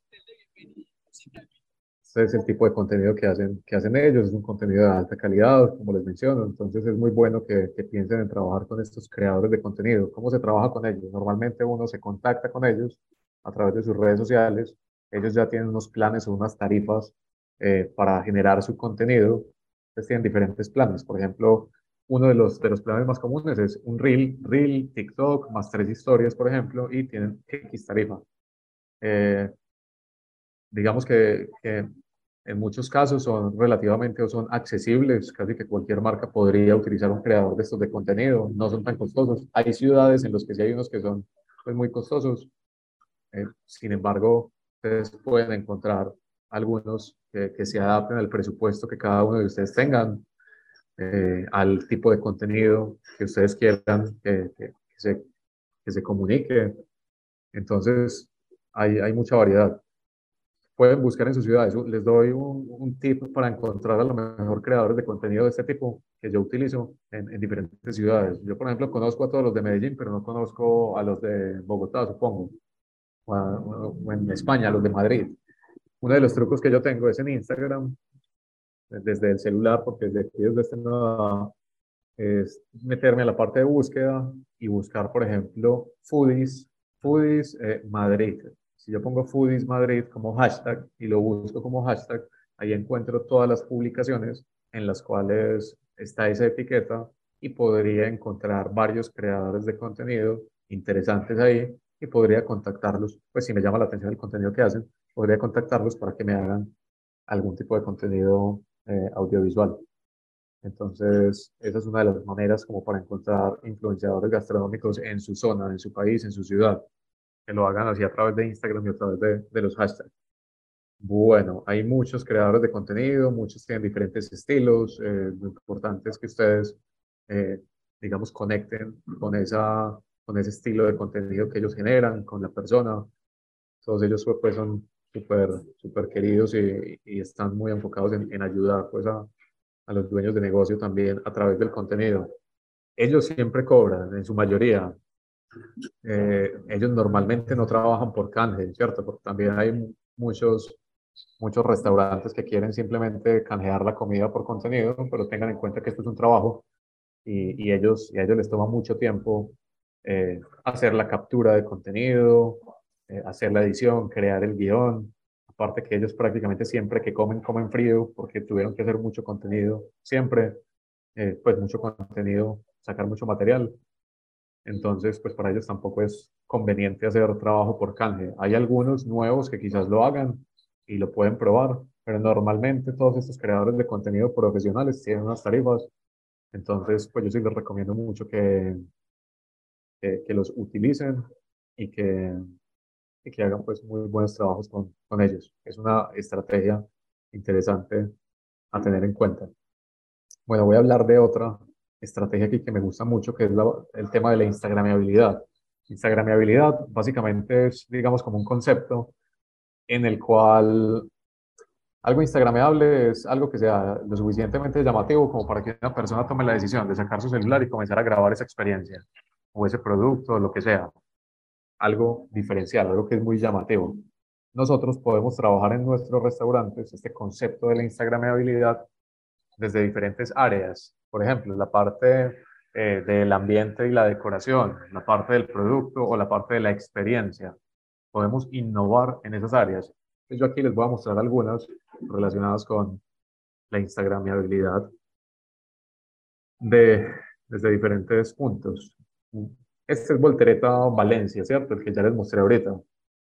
Ese lo pueden tomar como referencia porque ese es instagramable por todos lados. Ambiente, decoración, experiencia, todo lo de ellos es instagramable no por nada tienen 400 mil seguidores en redes sociales y seguramente en sus cuatro restaurantes son súper exitosos y venden una cantidad de dinero. Este que les estoy mostrando acá es un ejemplo de instagramabilidad en el producto. Aquí vamos a ver nuevamente el, este postre al que le hacen énfasis. Miren, es una cafetera, una cafetera de estas italianas clásicas. Y esto es algo, digamos, que relativamente súper básico, esa cafetera, seguramente en la, parte, en la parte de abajo tiene agua y hielo seco para que dé esa sensación de vapor y en la parte de arriba es donde está el postre. Entonces es algo que es relativamente sencillo, pero que es súper creativo, que llama mucho la atención de la gente. ¿Quién se ha comido un postre en una cosa de esas?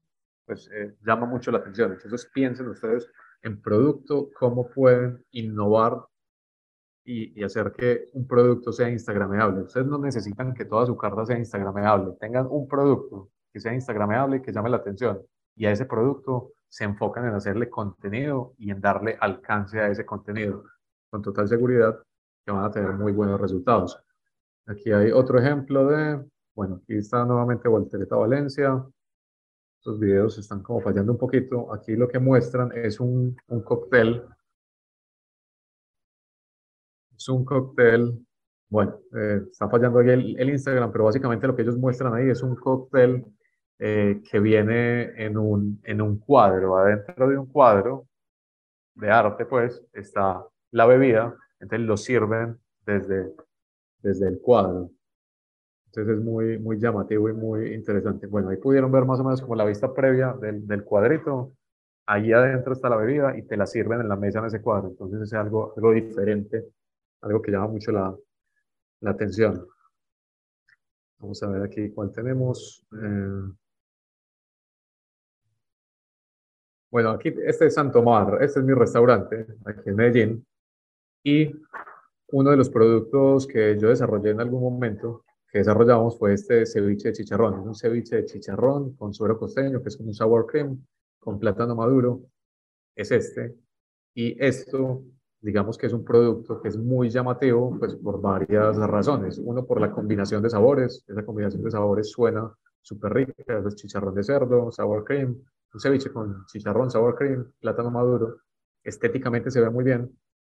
Eh, y le comenzamos a hacer mucha pauta publicitaria a ese producto en particular.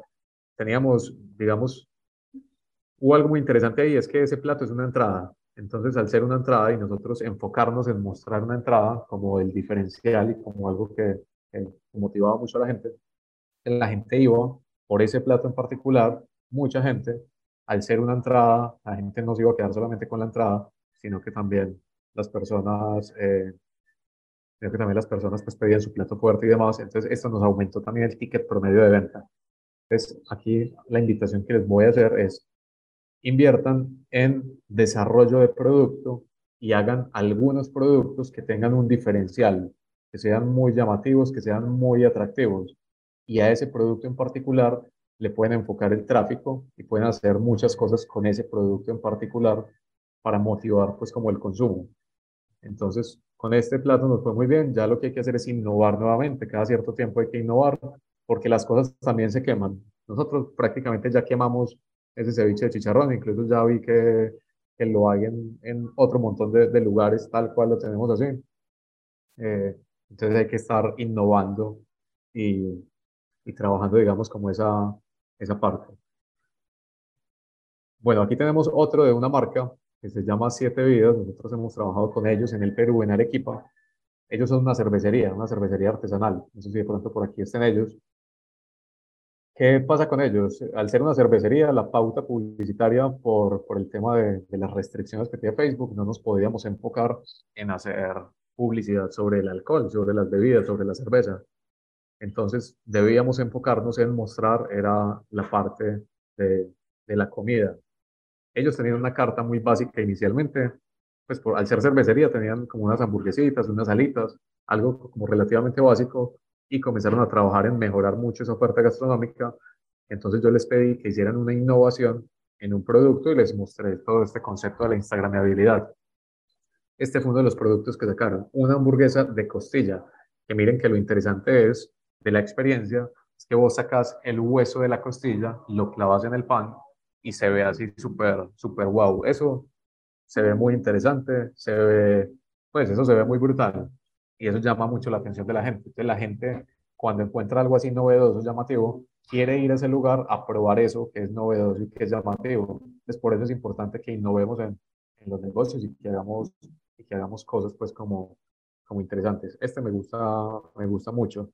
Y ellos mismos, también el primer producto que desarrollaron fue, fue una hamburguesa flameada. Entonces, miren, es una hamburguesa que la flamean, le, le, ponen fuego, se ve muy atractivo y después la cierran con el pan. No estoy seguro, pues, qué tal será el sabor de eso así ya flameado con el licor y todo eso. Probablemente sea muy rico, pero nada más la experiencia y nada más, la gente quiere ir a vivir experiencias. La gente quiere ir a sentarse al frente de ese plato y grabar cómo le flamean esa hamburguesa al frente para poder mostrarlo en sus redes sociales. Eso hace parte también pues como de la vanidad que tenemos eh, los seres humanos y que queremos mostrar todas esas experiencias únicas eh, en las cuales estamos. Entonces de, de ese tipo de cosas en la creación y el desarrollo de productos. Aquí les hablé específicamente de la innovación o de la instagramiabilidad en lo que era producto, tiene que ver con la innovación.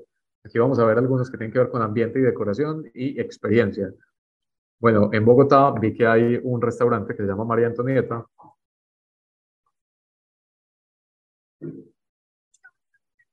Aquí también muestran la experiencia como de servir un cóctel desde un cuadro. Eh, en, la parte de ambiente y decoración, ellos tienen una, narrativa de marca que es algo relacionado como con la época de, Napoleón, de María Antonieta. seguramente dentro de su narrativa esto viene siendo como uno de los palacios de donde, donde vivía, bueno, donde vivía eh, María Antonieta. Y eh, en su parte estética, pues es muy bonito todo lo que es el ambiente, la decoración, la experiencia, todo lo que muestran. Ellos también innovan en lo que es el producto, también es súper instagrameable. Digamos que es similar a, a, Voltereta. Tienen muchas cosas que son instagrameables en su ambiente, decoración, producto, experiencia. Entonces, miren ustedes también cómo pueden innovar en cada uno de sus negocios, en cada uno de sus restaurantes, para hacer algo que sea atractivo visualmente así sea un solo muro, que tengan un muro que tenga algo instagramable, tenga algo que la gente se motive a tomarse fotos allí. Ese tipo de cosas es, es como muy interesante. Miren que todo ahí es una experiencia. Los meseros vestidos con, con vestidos de época. Aquí les sirven un cóctel como desde una fuente. Eh, aquí ella muestra también, miren, este es un postre. Estos son como ah, peras unas peras cortadas aquí directamente como desde un arbolito, que es un postre. O sea, todo es una experiencia. Entonces piensen ustedes qué pueden hacer con respecto a eso en cada uno de sus restaurantes al nivel en el que ustedes están. Aquí volvemos nuevamente, por ejemplo, a Voltereta. Eh, aquí eh, van a mostrar, por ejemplo, lo que es el Kioto. Entonces aquí está Kioto del pasado y Kioto del futuro. Entonces miren que, que, esa parte estética de ellos es súper instagramable. O sea, tener esos dos espacios diferentes, uno ambientado en el pasado y otro en el futuro, eh, súper futurista, que incluso tiene una pantalla donde hay un, un holograma que te atiende y toda la cuestión. O sea, es algo muy, muy instagramable. Estoy completamente seguro que el 100% de las personas que van allá graban esa experiencia y eso les da un alcance adicional. Bueno, ¿Para qué hacemos esto de la Instagramabilidad? Es para tener también un alcance adicional. Las personas toman fotos, videos, lo comparten en sus redes sociales, antojan a otras personas de, eso y la gente dice, ay, qué rico, yo también quiero vivir esa experiencia y finalmente tienes un público cada vez más, más grande. De esto se va pues como esta, esta charla, el tema de cómo captar nuevos clientes. De la Instagramabilidad es una de las formas que tenemos para captar nuevos clientes. Eh, aquí podemos ver, por ejemplo, el mismo Manhattan, el, el mismo voltereta, pero el, Manhattan, el de 1920. Pues aquí también todo de época, todo, o sea, todo súper instagramable. Vamos a ver qué otro tenemos por acá. Bueno, aquí está nuevamente volteretas que me, me, gusta mucho, es que esa gente está muy, de todo, todo en, en la narrativa, ambiente, decoración. Aquí muestran Manhattan, es el de Manhattan, ese es el de Kioto del pasado, este es Kioto del futuro, esta es la casa mediterránea y este es el Bali. O sea, todo está súper, súper bien ambientado. Entonces piensen ustedes qué cosita pueden hacer que esté alineada a su narrativa de marca eh, para precisamente unir eso. No sé, Vincent, si quieres de pronto, vos que sos el experto en narrativa de marca, mencionar un poco cómo conectar esa narrativa de marca o qué es esa narrativa de marca para de pronto los que todavía no, no lo conocen y cómo conectarlo con ese tipo de experiencias. De una. chicos, miran, ese, concepto de narrativa de marca no es solo un cuento que van a definir para su restaurante, sino va a ser un concepto que por un lado va a definir su unicidad. Es una historia que les va a volver únicos dentro del, del mercado para diferenciarse, pero lo más importante es que, es que eso también va a guiar toda su actividad comercial y toda su experiencia. Entonces, para cuidar esa unicidad y esa diferenciación, a definir esa narrativa que rápidamente se compone de un propósito claro, de unos valores de marca, de una personalidad, de un mercado objetivo, que no tienen definido eso. Eso es lo que van a utilizar para volver su experiencia por una única, es decir, la instagramabilidad, instagramabilidad perdón, que acaba de mencionar Julián, que se tienen que preguntar. Dentro de, de su experiencia hay muchas interacciones que sus clientes van a vivir al comer en el establecimiento. Y cuando hablo de interacción, hablo de, puede ser el diseño del menú, puede ser la decoración del local, puede ser los ingredientes que utilicen, cómo presentan los platos, cómo los sirven en la mesa, etcétera. Hay muchas oportunidades para em, ser coherentes con lo que han establecido para su marca y por lo tanto eh, aprovechar de esas interacciones para generar emociones. Esto lo que acaba de mencionar Julián no, es, no son ideas, yo creo que ese ejemplo de Bogotá em, con, esa, con ese estilo, esa parte histórica que mencionabas, Juli, es un buen ejemplo. Ellos, o sea, la consecuencia de la narrativa, o bueno, la consecuencia de tener, perdón, el hecho de tener platos tan llamativos y una decoración tan atípica no fue una idea X que ellos crearon, proviene de la narrativa de la marca que han establecido y se inspiren en ella para volver la experiencia diferente, ¿sí? Entonces, no, entiendo que aquí hay muchas ideas, pero por ejemplo, mañana no vayan a crear algo que han visto en voltereta, en un negocio de hamburguesa o comida rápida. Sí, eso no es el punto, es preguntarse realmente qué es lo que promueve su marca, cuál es su cuento y según este cuento, volverlo a realidad en su experiencia. Sería todo, Juri. Listo, bien, muchísimas gracias. Eh, bueno, aquí les voy a mostrar otro ejemplo. Este ejemplo también me gusta mucho. Esta es una hamburguesería también allá en España que se llama U Hamburger. Bueno, ¿qué, ¿qué, diferencial tiene esta marca? Bueno, en su narrativa de marca, ellos son una hamburguesería que solamente tienen una hamburguesa y su concepto es, o lo, curioso, lo instagramable y todo es, o el diferencial, es que su ambiente y su decoración es como si estuviera en una lavandería estadounidense. Entonces miren, el ambiente y la decoración es una lavandería esta hamburguesería tiene un montón de, cosas que me gustan mucho, como que es muy eficiente, es costo eficiente, tiene un solo producto, eso es lo que vende, tiene que ser muy bueno pues ese producto para que la gente siga yendo y yendo y yendo.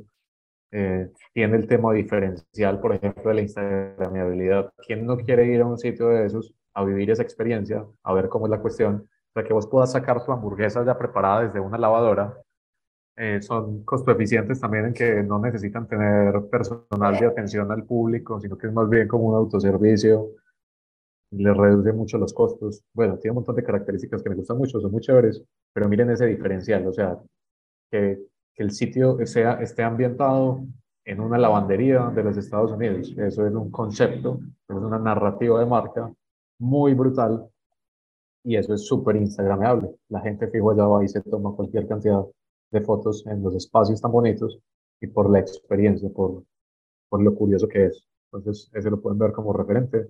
Bueno, eso en cuanto a todo el tema de ambiente, decoración, experiencia, eh, les voy a mencionar algunos de experiencia. No, ah, ya vimos algunos de experiencia en los videos que vimos, pero en experiencia nosotros también podemos tener esas experiencias que sean memorables y que eh, sean instagrameables. Les doy un ejemplo. Hace como un año estuve en, estuve en Ecuador, en Cuenca, y estuve en un restaurante, fui un miércoles, el restaurante estaba lleno un día miércoles, y tenían una experiencia que era, digamos, muy llamativa para las personas y tenía que ver con eh, la estandarización que tenían para los cumpleaños.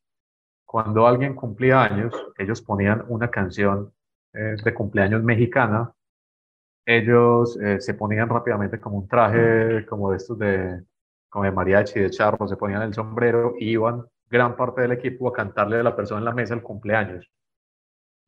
Era algo muy, muy atractivo. La gente de las otras mesas y de la misma mesa comenzaban a grabar, digamos, como todo ese proceso. Y entonces era súper instagramable. En ese momento que estuve allá, que fue como una hora, conté como 10, 10 cumpleaños. Eso quiere decir, ese tipo de, de experiencias llaman la atención de la gente y se puede y eso puede ser muy atractivo para que la gente venga y, viva esa misma experiencia en el restaurante. Entonces piensen en cosas así por el estilo. Seguramente han visto por ahí en redes sociales, en otros, por ejemplo, en, en, discotecas. No sé si han visto algunas discotecas en las que vos, por ejemplo, pedís una botella, que es una botella costosa, supongamos la botella más cara que tienen en, allá, y van y te, y te la llevan algo así, aquí tengo una, una, botella con una vela. Entonces supongamos que te llevan la botella y tienen una vela aquí con fuego, con chispas, y va todo el staff o una cantidad de personas allá y ponen una música especial. O sea, hacen como tremendo, hacen tremenda experiencia ahí para llevarte la, la botella. El que la compró seguramente la compró para que la gente lo vea, que es capaz, que, que gasta, que gasta mucho, y, y, para grabar esa experiencia, entonces también pues como por el ego y demás, pero ese tipo de cosas funcionan, ese tipo de cosas son muy, muy llamativos en cuanto a la, en cuanto a la experiencia, entonces ese tipo de cosas también la, las pueden tener. Bueno, voy a hablar ya del de, quinto, el quinto, la quinta estrategia que ustedes pueden utilizar para aumentar su número de clientes, que tiene que ver con, con los eventos gastronómicos, y aquí me voy a centrar principalmente en los eventos digamos, como en, ese tipo de eventos como, como de ciudad eh, gastronómicos. Les voy a poner un ejemplo. Yo sé que muchos de ustedes están en Colombia, otros están en otras partes, pero seguramente eh, conocen de este tipo de eventos. Aquí en Colombia se hace, por ejemplo, el Burger Master, el Pizza Master, el Sushi Master, que son de, de Tulio, de Tulio Recomienda, que han sido un boom, que mueven la economía de una manera impresionante porque todas las ciudades participan eh, muchos restaurantes participan y, se genera, digamos, como un movimiento muy, muy, muy grande. Esta es una de las maneras que nosotros tenemos para llegar a públicos nuevos, para que la gente nos conozca, conozca nuestra oferta gastronómica y demás. Eh, hay, muchos, hay muchos eventos gastronómicos, pueden averiguar de pronto cuáles hay en, en sus ciudades o en sus municipios. En el caso de que no haya ninguno, pueden ustedes unirse con otros dueños de, de negocio, otros dueños de restaurante y quizás incluso crear su propio evento gastronómico para estimular las ventas allá en su ciudad, en el pueblo, en el municipio, y sería, sería interesante. Eh, hay algo que hay que tener muy en cuenta a la hora de, de participar en estos eventos gastronómicos, y es que muchas veces cometemos, aquí hay que pensar, es que esta estrategia, más allá de ser una estrategia para aumentar la facturación o ser rentables, la mayor parte de las veces va a ser una estrategia para tener más alcance, para darnos a conocer y para llegar a un público nuevo. Tienen que ser muy cuidadosos con el tema del costeo de, los productos o del menú que ustedes van a, a, ofrecer en ese evento gastronómico, porque conocemos muchos casos en los que, supongamos, una hamburguesería participó en el Burger Master sacó una hamburguesa súper especial con unos ingredientes muy, muy top, costosos, muy buenos. El producto era muy bueno, pero el costeo del producto estaba mal hecho y al final terminó fue perdiendo dinero en vez de, de ganar dinero. Si dentro de tu estrategia está, o sea, si vos tenés la capacidad para asumir a lo mejor esas pérdidas y lo ves más como una inversión para, para ganar, para obtener clientes y demás, lo puedes hacer con toda tranquilidad, ¿cierto? Pero si lo haces conscientemente, no que lo hagas por error. Es decir, que se te llena el restaurante, vendes miles y miles y miles de, de hamburguesas y resulta que tenías el, el, costeo mal hecho completamente y al final terminaste fue perdiendo dinero e incluso hasta, hasta quebrando, que hemos visto pues como casos así similares, que les termina yendo muy mal por el tema de los eventos gastronómicos. Pero esto es una muy buena posibilidad para para llegar de manera masiva a un público y, y tener un alcance pues muy, muy interesante. Pero sí hay que tener mucho cuidado es precisamente con ese tema de, del costeo, que tu estructura de costos sea la adecuada, esté bien hecha para que no vayas a, a jugarte en contra o meterte ahí tú, tú mismo la puñalada con, un evento de estos, que también puede pasar. Eso también lo hemos, lo hemos visto. Bueno, bien, son las 10.40. Yo creo que aquí estas cinco estrategias eh, ya, digamos, pues ahondamos un poco en cada una. Aquí les quiero hacer varias invitaciones.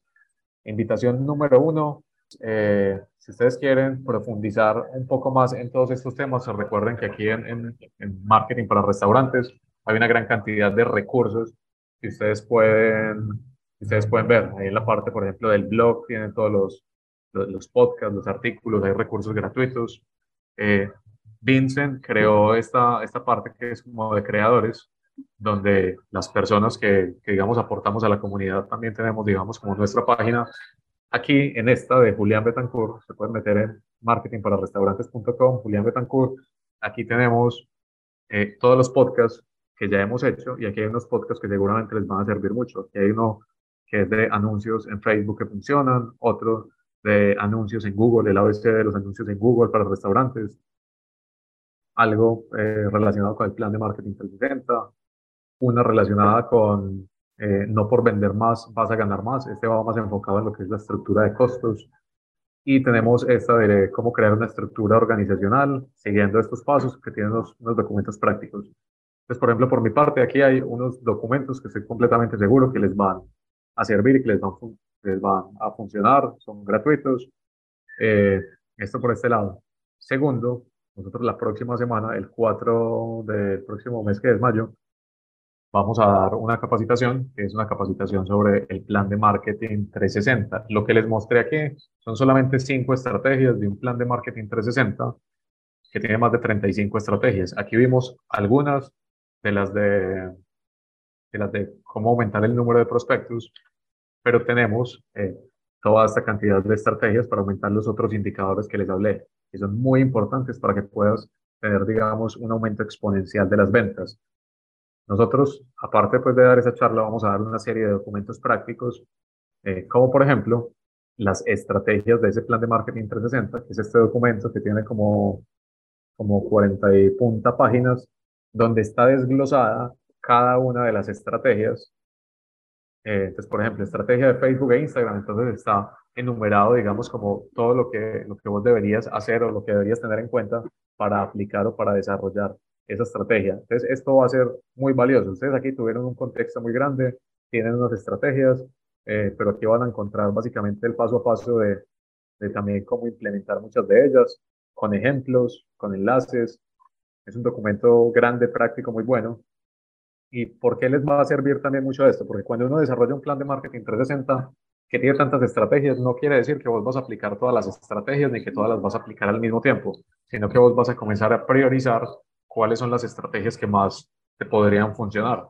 Entonces aquí comienzas a trabajar, por ejemplo, una estrategia para aumentar el número de prospectos, una estrategia para aumentar la tasa de cierre de venta, una estrategia para aumentar el monto promedio de venta, una estrategia para aumentar el número de transacciones y al final puedes eh, darte cuenta que aumentar cada uno de esos indicadores de manera independiente te va a aumentar las ventas y te va a aumentar las, las utilidades también, o las utilidades siempre y cuando tengas bien estructurado pues, la estructura de costos de, del negocio.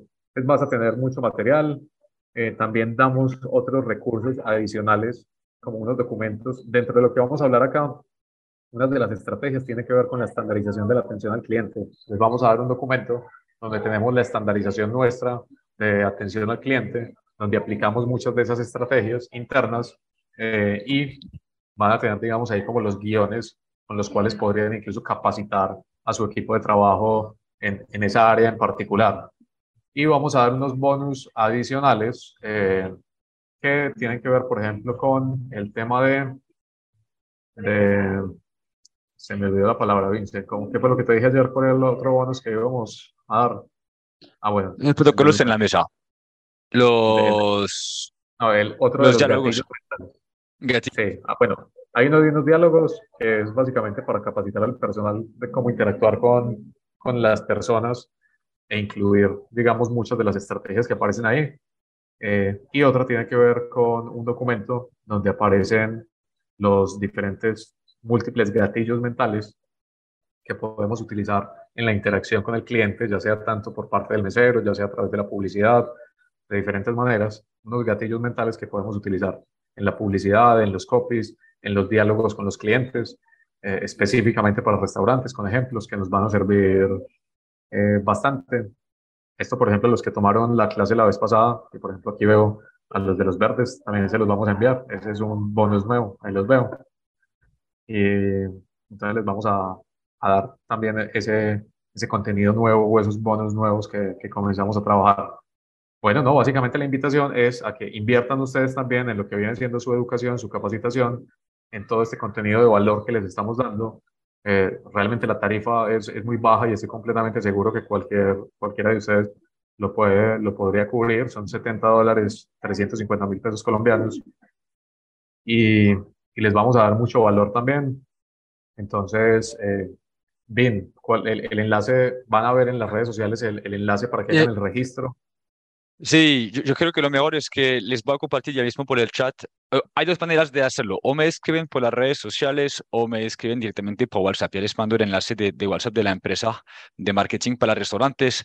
Y, y, y me regresó Juli, creo que de punto cabe subrayarlo.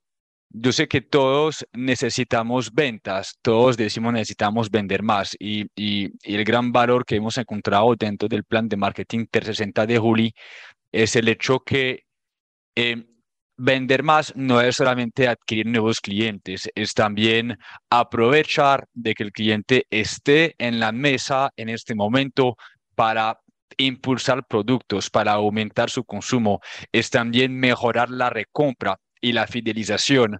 Y, lo que es muy chévere es que cuando empezamos a indagar dentro de la intención de aumentar las ventas, la pregunta que se tienen que hacer es qué tipo de ventas ustedes necesitan aumentar, porque pueden que sean muy buenos en adquirir nuevos clientes, pero puede que sean muy malos en fidelizar, entonces no hay recompra, o puede que sean muy buenos fidelizando y haciendo recompra, pero no son buenos adquiriendo nuevos clientes.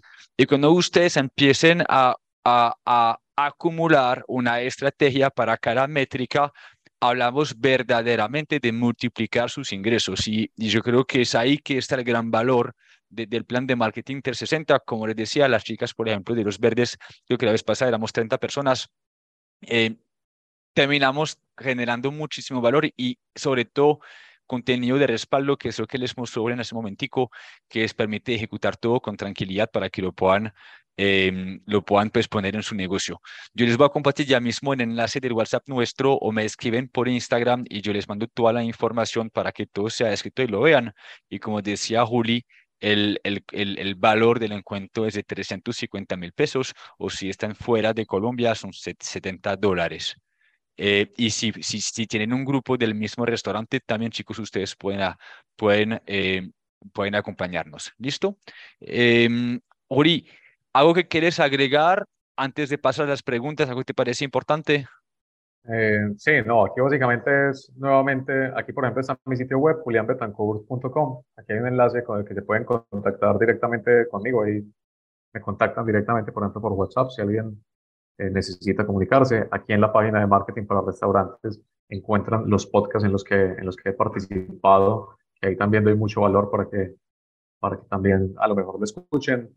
En las redes sociales, en Instagram me pueden seguir Julián Betancourt o Ahí voy a comenzar también a, a, publicar un montón de contenido relacionado con este tema del marketing para restaurantes, todo lo que hemos hecho con Vincent. Pues de pronto para que estén pendientes ahí de, de, otras comunicaciones, pues como adicionales o de otros contenidos que hagamos. Y no, básicamente eso bien. Pasemos entonces ya a, la sesión de preguntas y respuestas, que de pronto ya tienes algunas seleccionadas en el chat o, o cómo preferís que, que, lo hagamos. Pues yo de, de todo lo que hemos recibido tengo dos como temas que me llamaron muchísimo la atención y luego podemos mirar los otros. Cuando mencionamos el tema de la innovación y de crear nuevos productos, eh, varias personas han preguntado qué tanto y qué tan frecuentemente innovar dentro del menú eh, para motivar a la gente, por, por ejemplo, a volver o, o, crear cosas instagrameables, por ejemplo, para darle alcance. ¿Tú qué recomendarías desde la frecuencia de innovación eh, para vamos a hacer un negocio promedio entendiendo que cada negocio tiene sus, sus modelos diferentes. Eh, bueno, sí, es muy importante hacer entonces ese tema del desarrollo de producto, pues por las razones que, que, ya les mencioné anteriormente. En cuanto a la frecuencia, puede ser muy variable y puede ser muy variable también. Es por, por lo siguiente, supongamos, hablemos del ceviche de chicharrón que nosotros tenemos en Santo Mar. Le dimos tanta candela a ese ceviche de chicharrón que digamos que ya lo, lo quemamos de cierta manera. Entonces nos toca en este momento trabajar en innovación para un nuevo producto, porque mucha gente ya, ya lo probó, ya lo conoció. Eh, entonces necesitamos como mostrar algo diferente que pueda enganchar las personas y hacer que regresen una vez más. Entonces, si vos tenés ya un producto innovador y ya le diste mucha candela y lo quemaste, pues entonces te toca estar creando uno nuevo eh, después de eso. Si, si vos tenés el producto innovador y, y, realmente casi no se vende, pero es por falta de comunicación, lo primero que debes hacer es comunicarlo y darle candela a ese producto para que se pueda vender antes de, comenzar a lo mejor a crear otros. Eh, les voy a hablar de uno de los uno de los clientes con los que trabajamos, de pronto está aquí Jefferson de, de Megalitas, que Vincent le hizo la semana pasada podcast, estuvieron en podcast, ellos tienen una narrativa de marca, ellos venden alitas y su concepto es eh, viaja por el mundo a través de los sabores. Entonces ellos sacan más o menos con una periodicidad de cada tres meses una innovación en cuanto a sus sabores. Es decir, ellos tienen alitas, ese es su producto. ¿En qué varían? En los sabores. Eh, entonces sacan uno de temporada, más o menos cada tres, cuatro meses, con una narrativa pues como de países. Entonces tenían la mexicana, la peruana, España, Italia. La última que acabaron de sacar es, es la alemana. Entonces de esa manera tienen enganchado al público que quiere probar cosas, cosas nuevas, que quiere, que quiere probar como esas innovaciones. Entonces, eh, dependiendo también como de la narrativa de marca que tengan, pues podrían pensar en una, una frecuencia así, tres meses, cuatro meses, seis meses, o sea, que lo hagan dos veces al año.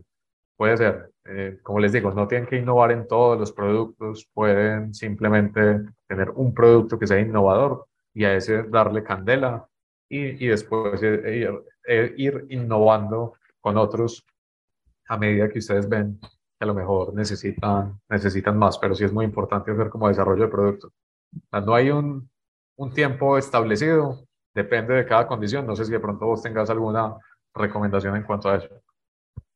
Eh, les voy a compartir en el, en el chat un artículo que escribimos sobre la creación de productos de temporada y tomando el ejemplo de la marca Olivia que tiene por costumbre crear productos innovadores de temporada, pero muy importante que son relacionados con la narrativa del restaurante, que va conectado otra vez con lo que les dijimos ahora. Todo lo que crean de aquí en adelante, eh, eventos, productos nuevos, lo que se puedan imaginar, tiene que ser coherente con lo que promueve su marca y, y también asegúrense que eso sea una experiencia que les va a retornar en inversión, porque muchas veces a la hora de innovar, ustedes tienen también que tomar fotos, tienen que comunicarlo, tienen que hacerle pauta, de que no es solo el acto de crear un producto, sino también de acompañarlo de una serie de actividades que van a posicionarlo tanto en redes sociales como también en la mesa con un hablador, con el servicio al cliente, etcétera.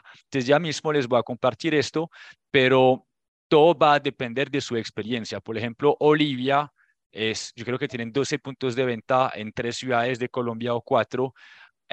María Antonia, que quien entrevistamos en el podcast también nos decía, es que nosotros innovar cada mes para capacitar a X cantidad de empleados va a ser imposible. Por eso las temporadas se, demoran por ahí tres, cuatro meses. Si ustedes tienen un solo punto de, venta, yo he conocido y he trabajado con empresas que fueron capaces de crear algo eh, nuevo todos los meses, que también es muy chévere, pero lo mismo, ahí hay que saber que la primera semana se tiene que crear el producto para el mes siguiente, luego en la segunda semana tomarle foto, tercera semana editar y cuarta semana hacer la expectativa. Todo va a depender de su capacidad de ejecutar y de la estructura de su negocio y ahí va a depender de su propuesta, ¿sí? Eh, ya mismo se los mando eh, por el chat para que lo puedan leer con tranquilidad. E-, eso que acaba de mencionar Vincent, de, de, que obviamente necesitas prepararte para comunicarlo, era lo que les decía al principio. Aparte de tener el producto, necesitas contenido, necesitas alcance y todo eso tiene unos procesos en el que en el que tienes que hacer diferentes cosas. Entonces también puedes medir tus tiempos según la, la posibilidad que tengas, pero sí es muy importante pensar en ese desarrollo de producto y en esa innovación. Es como, por ejemplo, no sé, ustedes han visto aquí en Medellín, hay unos sitios en donde venden la bandeja paisa, una bandeja arribita está los frijoles y en el que arriba está el chicharrón flotando en el aire. Eso es diferente, eso es innovación. Entonces piensen en diferentes maneras de, de innovar, que puede ser no solamente en el producto, en la presentación también se puede innovar. O sea, es la misma bandeja paisa de toda la vida, simplemente presentada de otra manera eh, en los empaques. Miren de qué manera pueden innovar algo que sea atractivo. Bueno, bien, otra pregunta. Pues em, hay dos. Hay una que podemos tocar puntualmente. Eh, te voy a decir cómo se llama nuestra compañera, que era un tema de Yo creo que vale la pena hablarlo, aunque no sé si los hashtags hoy en día son muy relevantes para generar alcance. Tú me, tú me, tú me confirmarás. Bueno, no encuentro la pregunta, pero la pregunta, la pregunta era dentro del contenido orgánico que se, que se, que se comunica en redes sociales, que cuáles son los mejores hashtags para generar alcance. Yo, yo, no, yo no confío mucho en los hashtags para la parte de marketing gastronómico, pero no sé si tú tienes una, una de pronto una visión diferente.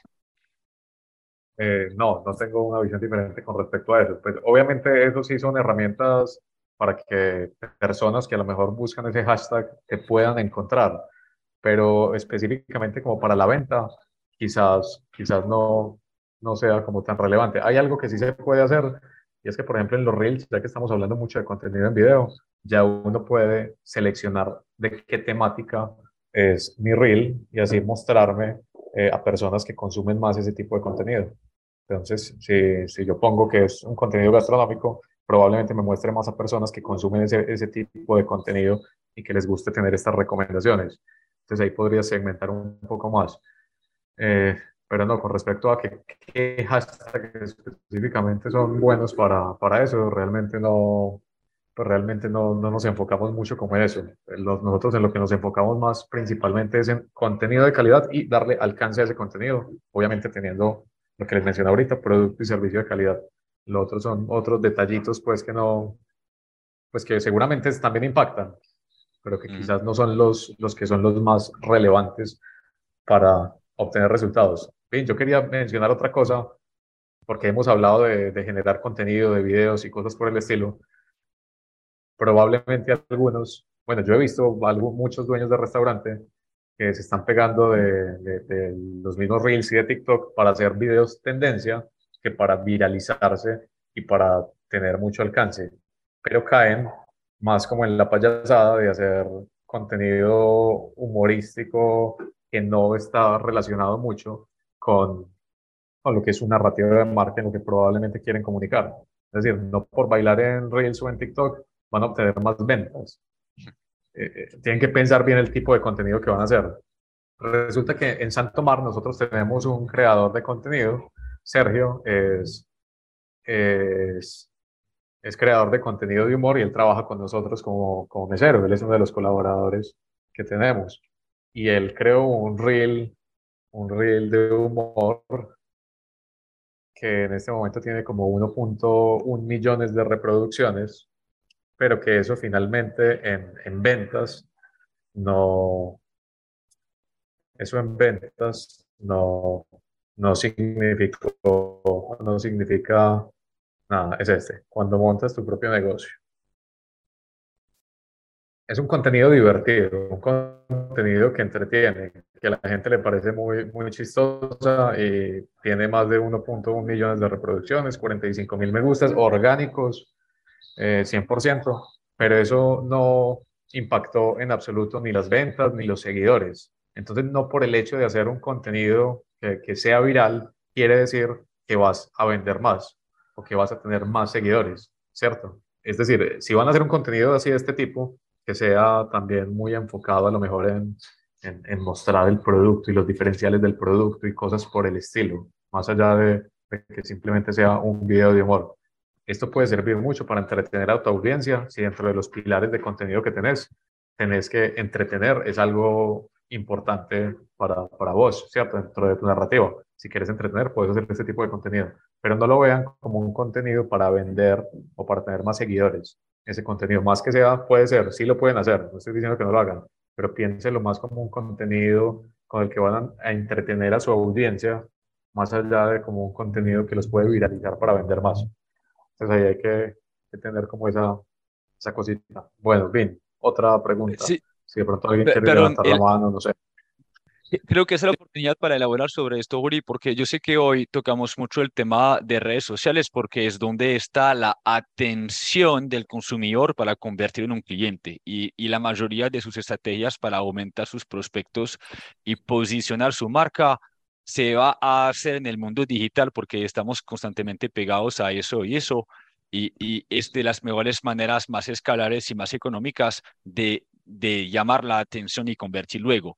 Pero el marketing gastronómico, chicos, es todo también, es como, es como eh, si ven en la mesa, es qué tipo de productos ustedes crean, es cómo comunican tanto en el punto de venta como en el servicio, como la música que ponen, como los temas que abordan en temas digitales. Es absolutamente todo. Y, y vuelvo al tema de los hashtags. Puede que un hashtag nos dé un 0.0001% de oportunidad más para adquirir un cliente, pero hay actividades aún más potentes que ustedes pueden tomar. Y hablamos de una hoy que fue innovar y crear productos con sentido, llamativos, etcétera, y darle alcance. Eh, en, lo que mencionaba Julián ahora del plan de marketing 60, de 60 está cómo se en la mesa y cómo impulsa productos. Conectamos un tema con, con solo tener unas entradas o unos postres instagrameables puede fomentar mucho más fácilmente, ya no hablamos de un 0.0%, 1%, sino de un 20-30% la oportunidad de vender en la mesa. Si ustedes tienen una entrada como la que tenía Julián de chicharrón acevichado, es decir, de chicharrón, perdón, que tenía como todo blanquito, eso, si bien comunicado en la mesa, puede sumar no sé, 10, 15 entradas por día, según la cantidad de clientes que ustedes, y eso por 300 y pico de días por año, significa muchísimo dinero. Entonces, no se enfoquen solo en las redes, sino también en lo que pasa dentro de su negocio para aumentar sus ingresos, porque ahí está la venta y esa es la rentabilidad también. Bien, y la, la otra pregunta, vuelvo al tema de Instagram Instagramable, a personas que tenían como preguntas frente a cómo volver su experiencia Instagramable eh, entendiendo que tuvimos como ejemplos de marcas muy voladas, muy conceptuales. Si, si tuvieses un restaurante más, no sé llamarlo, más normal, menos fifi, etcétera, ¿dónde están las oportunidades para aumentar la instagramabilidad? Presentación, ingredientes, servicio, ¿qué, qué recomendarías? Sí, bueno, para, para restaurantes, digamos, como la mayoría de, de, los que quizás hay acá, que son, digamos, como más estándar, eh, pues ustedes en la parte de, ambiente y de decoración, o sea, primero, pensemos, lo primero que tenemos que pensar es cuál es la, narrativa de marca que yo tengo en mi restaurante, ¿cierto? ¿Cuál es ese concepto del que yo me pego? Porque los que hayan podido ver eh, eh, las, las clases, los cursos que da Vincent específicamente de narrativa de marca, han, se han podido dar cuenta que cuando se hace, digamos, o cuando se llega al cuestionario para desarrollar esa narrativa de marca, hay unos puntos que es, eh, hay una parte que es eh, lo que digo y otra cosa que es lo que hago, es decir, cómo muestro o cómo, o cómo lo, que, lo que yo digo dentro de mi narrativa lo transmito a través del ambiente, la decoración, el servicio, etc. lo primero que tenemos que tener muy claro es la narrativa o el concepto que tiene nuestro negocio. Y segundo, entonces ahí tenemos que trabajar es eso, cómo lo puedo expresar en lo que es ese ambiente, decoración experiencia. Entonces, supongamos, supongamos algún, algún restaurante, supongamos Megalitas, que Megalitas ha estado innovando en, en diferentes, en diferentes eh, aspectos. Si su, si su narrativa de marca tiene que ver con que viaja por el mundo a través de los sabores, tiene que ver con los viajes y demás, ellos dentro de su experiencia crearon algo que es, por ejemplo, el pasaporte de Megalitas, que entonces está relacionada con su narrativa de marca, con los viajes, tienen un pasaporte. Es una estrategia que les sirve para eh, traer nuevos clientes, para generar recompra, porque la persona que tenga ese pasaporte y que selle ese pasaporte tiene un descuento, quizás para, la próxima, para el próximo viaje, para el próximo sabor.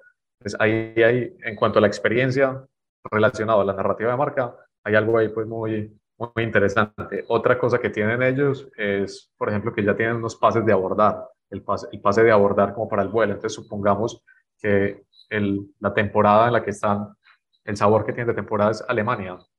Tienen un pase de abordar de Alemania y en ese pase de abordar tienen información relevante sobre Alemania, tienen un montón de cositas muy interesantes que mejoran la experiencia del cliente en el lugar. O sea, la gente mira eso y la gente conecta con, con ese tipo de experiencias. Entonces ahí trabajo, por ejemplo, el tema de la experiencia a través de cositas pues muy básicas que son, por ejemplo, eh, la papelería que yo utilizo como herramienta dentro de mi negocio. Él podría implementar dentro de, dentro de su ambiente y decoración, tener un ambiente y una decoración más parecido a lo que podría ser algo relacionado con viajes, algo como un aeropuerto, supongamos, eh, cosas así por el estilo y que sean lo suficientemente atractivos para que la gente se haga ahí atrás y, se tome una foto. Entonces, supongamos un muro instagramable.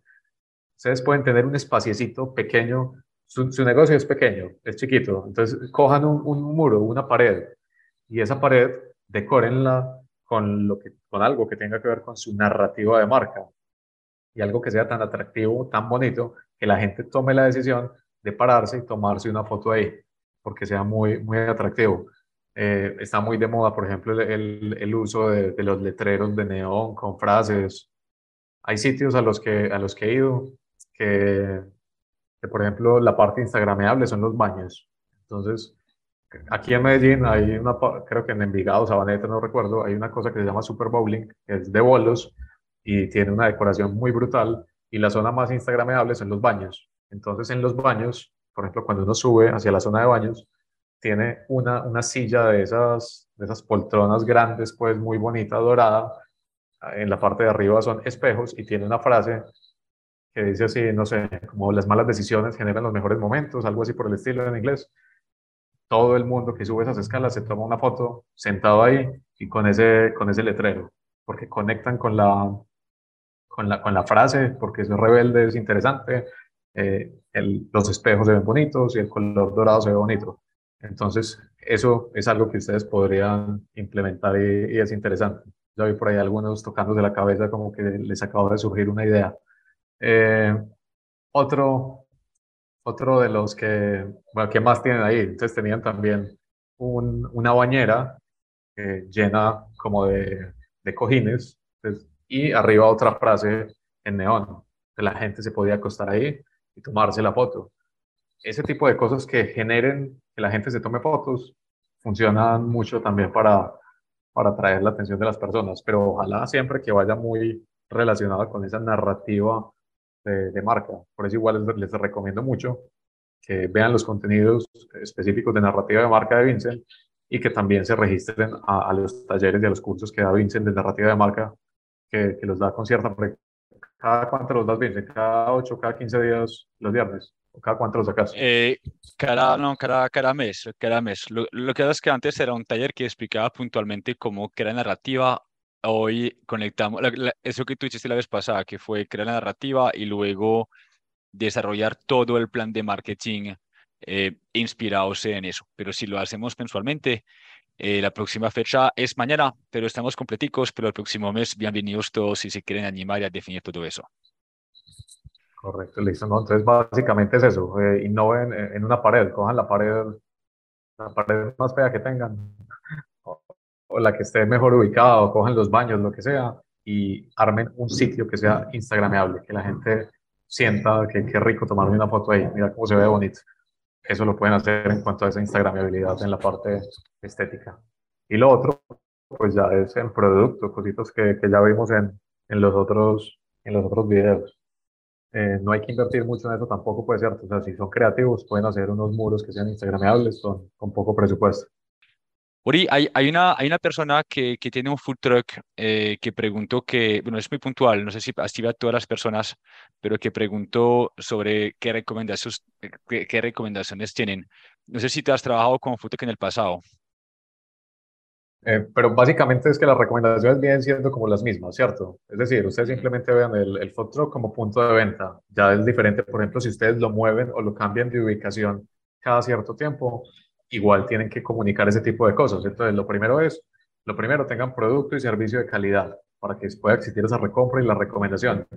Segundo, generen el contenido de calidad. Entonces ahí el contenido sería más, más mostrando, por ejemplo, eh, el food truck, la persona llegando, la persona pidiendo, siendo atendida, mostrando muy bien como toda esa oferta gastronómica, todas las cosas deliciosas que ustedes venden, que provoquen ese deseo, que la gente diga, uy, no, yo tengo que ir a, este negocio porque mira esos tacos como se ven de, de, brutales, o mira tal cosa como se ve de rica, tengo que ir allá sí o sí, eh, y pues comunicarlo o darle alcance con algunas de las estrategias que, que les mencioné. Y si se mueven en diferentes lugares, también hacer esos contenidos específicos diciendo, eh, el próximo mes vamos a estar todo el mes en la ubicación tal y muestran también como toda la experiencia, o sea, muestran toda la experiencia y comunican en dónde van a estar ese mes. Y, en las redes sociales tengan muy bien optimizado todo ese ecosistema digital, todas esas redes sociales, eh, las ubicaciones o la ubicación en la que van a estar en, esa temporada, cosas así por el estilo. Pero en resumen es que es básicamente lo mismo para, para todos, que es buen producto servicio, generación de contenido de calidad, darle alcance a ese contenido, eh, usen todas las referencias que, que, les digo, todo el tipo de contenido, de ejemplos, para que también puedan replicar esos contenidos, puedan hacer cosas similares o innoven. Miren, también hay muchas cuentas que hacen contenido de calidad que, que llaman muchísimo la atención. ¿no? En resumen, es, es básicamente lo mismo, lo mismo lo que pueden aplicar todas estas estrategias. Lady, y por más móvil que puede ser tu punto de venta, yo creo que tu, tu truck es, según lo que entendió con esas dinámicas, es mejor acostumbrar a tus clientes a estar tú ubicado al mismo lugar todo el tiempo, ¿sí? a menos que atiendes a diferentes eventos, ejemplo, eh, festival musicales o cualquier cosa gastronómica, pero acostumbres tu mercado objetivo a encontrarte en puntos estratégicos. Puedes de punto mover cada tanto, pero es, creo que la ubicación termina siendo extremadamente importante para ti y tienes que ser capaz de identificar dónde más mejor te va y dónde te puedes quedar la mayor cantidad de tiempo posible. ¿Para qué? Para que haya recompra y que no sea solo nuevos clientes y punto. Bien, bueno. Eh, chicos, lo que vamos a hacer para cerrar el espacio em, es primero darle un pequeño aplauso a, a, Julián por su, por su contenido. Sé que tenemos los micrófonos, eh, pero aquí los vemos por lo menos del otro ladito. Juli, te quiero agradecer por tu, por tu contenido, hermano. Eh, nos veo la hora de vernos la próxima semana y, y aprender más y más sobre el contenido de Marketing 360 quiero eh, terminar como empezamos. Chicos, compartan sus conocimientos, hablen entre ustedes, despertamos este espíritu colaborativo, conocimiento, experiencias. Es ahí que la industria va a crecer y que nos daremos oportunidades para, para, para ser más exitosos. Yo les agradezco a todos por su tiempo. No sé si, Juli, que desde punto agregar una última palabra y cerraremos con el espacio. Eh, bueno, no, primero darle muchas gracias a todos los que participaron. Se registraron más de 400 personas, llegamos casi a los 200. Esperemos que el resto de personas pues vean el contenido, el, el podcast que va a salir el fin de semana. Ustedes también, si necesitan nuevamente como, como revisar de lo que hablábamos, revisar los contenidos, vean también el podcast que va a salir el sábado, que es básicamente esto mismo. Eh, bueno, no, muchísimas gracias a todos ustedes. Todas estas estrategias de las que les hablo y, que menciono acá son efectivas y nos funcionan para, para generar aumento en ventas. Aquí incluso eh, veo en, las personas que están aquí que tenemos algunas de las personas con las que trabajamos que han visto ese tipo de resultados. Ustedes tengan por seguro que, funciona de esto, de, de, lo que les estoy hablando. Si quieren profundizar mucho más y si quieren obtener el resto de, de estrategias eh, de las que hablamos, que recuerden que tenemos como 35 en ese plan de marketing 360. Si quieren el documento donde tenemos el desarrollo de esas 35, si quieren como todos los otros bonus que tenemos. Y básicamente si ustedes quieren crecer más, eh, tanto como personas profesionalmente, como sus restaurantes, es muy importante que se, que se capaciten. Entonces, espero que nos veamos el próximo jueves en la, en la capacitación que vamos a dar. Y, no, y nuevamente gracias a, a Vincent por abrir todos estos espacios eh, para que personas pues como yo aportemos valor a la comunidad. Tal como dice Vincent, es mejor, pues es muy bueno que compartamos nuestro conocimiento. No tenemos que ser egoístas con lo que sabemos. Cada uno de ustedes tiene algún tipo de experiencia en algo en particular y le puede dar mucho valor a la comunidad.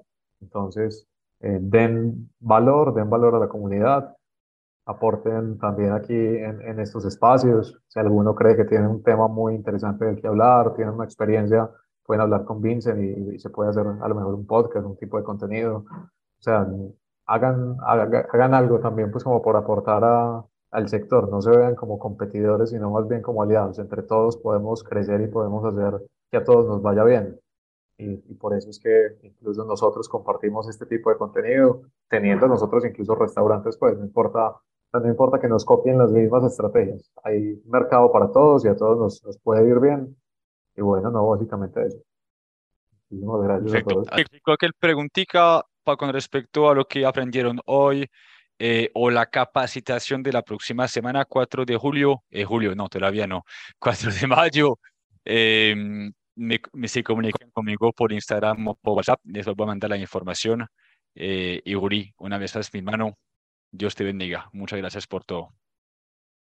Listo, muchas gracias, muchas gracias a ustedes. Nos vemos entonces eh, próximamente. Y pendientes pues, de todo, el, contenido que hemos publicado, listo, para que miren todos esos podcasts que les van a servir bastante para que nos sigan en las redes sociales, para que estén pendientes de, todo lo próximo que, que viene.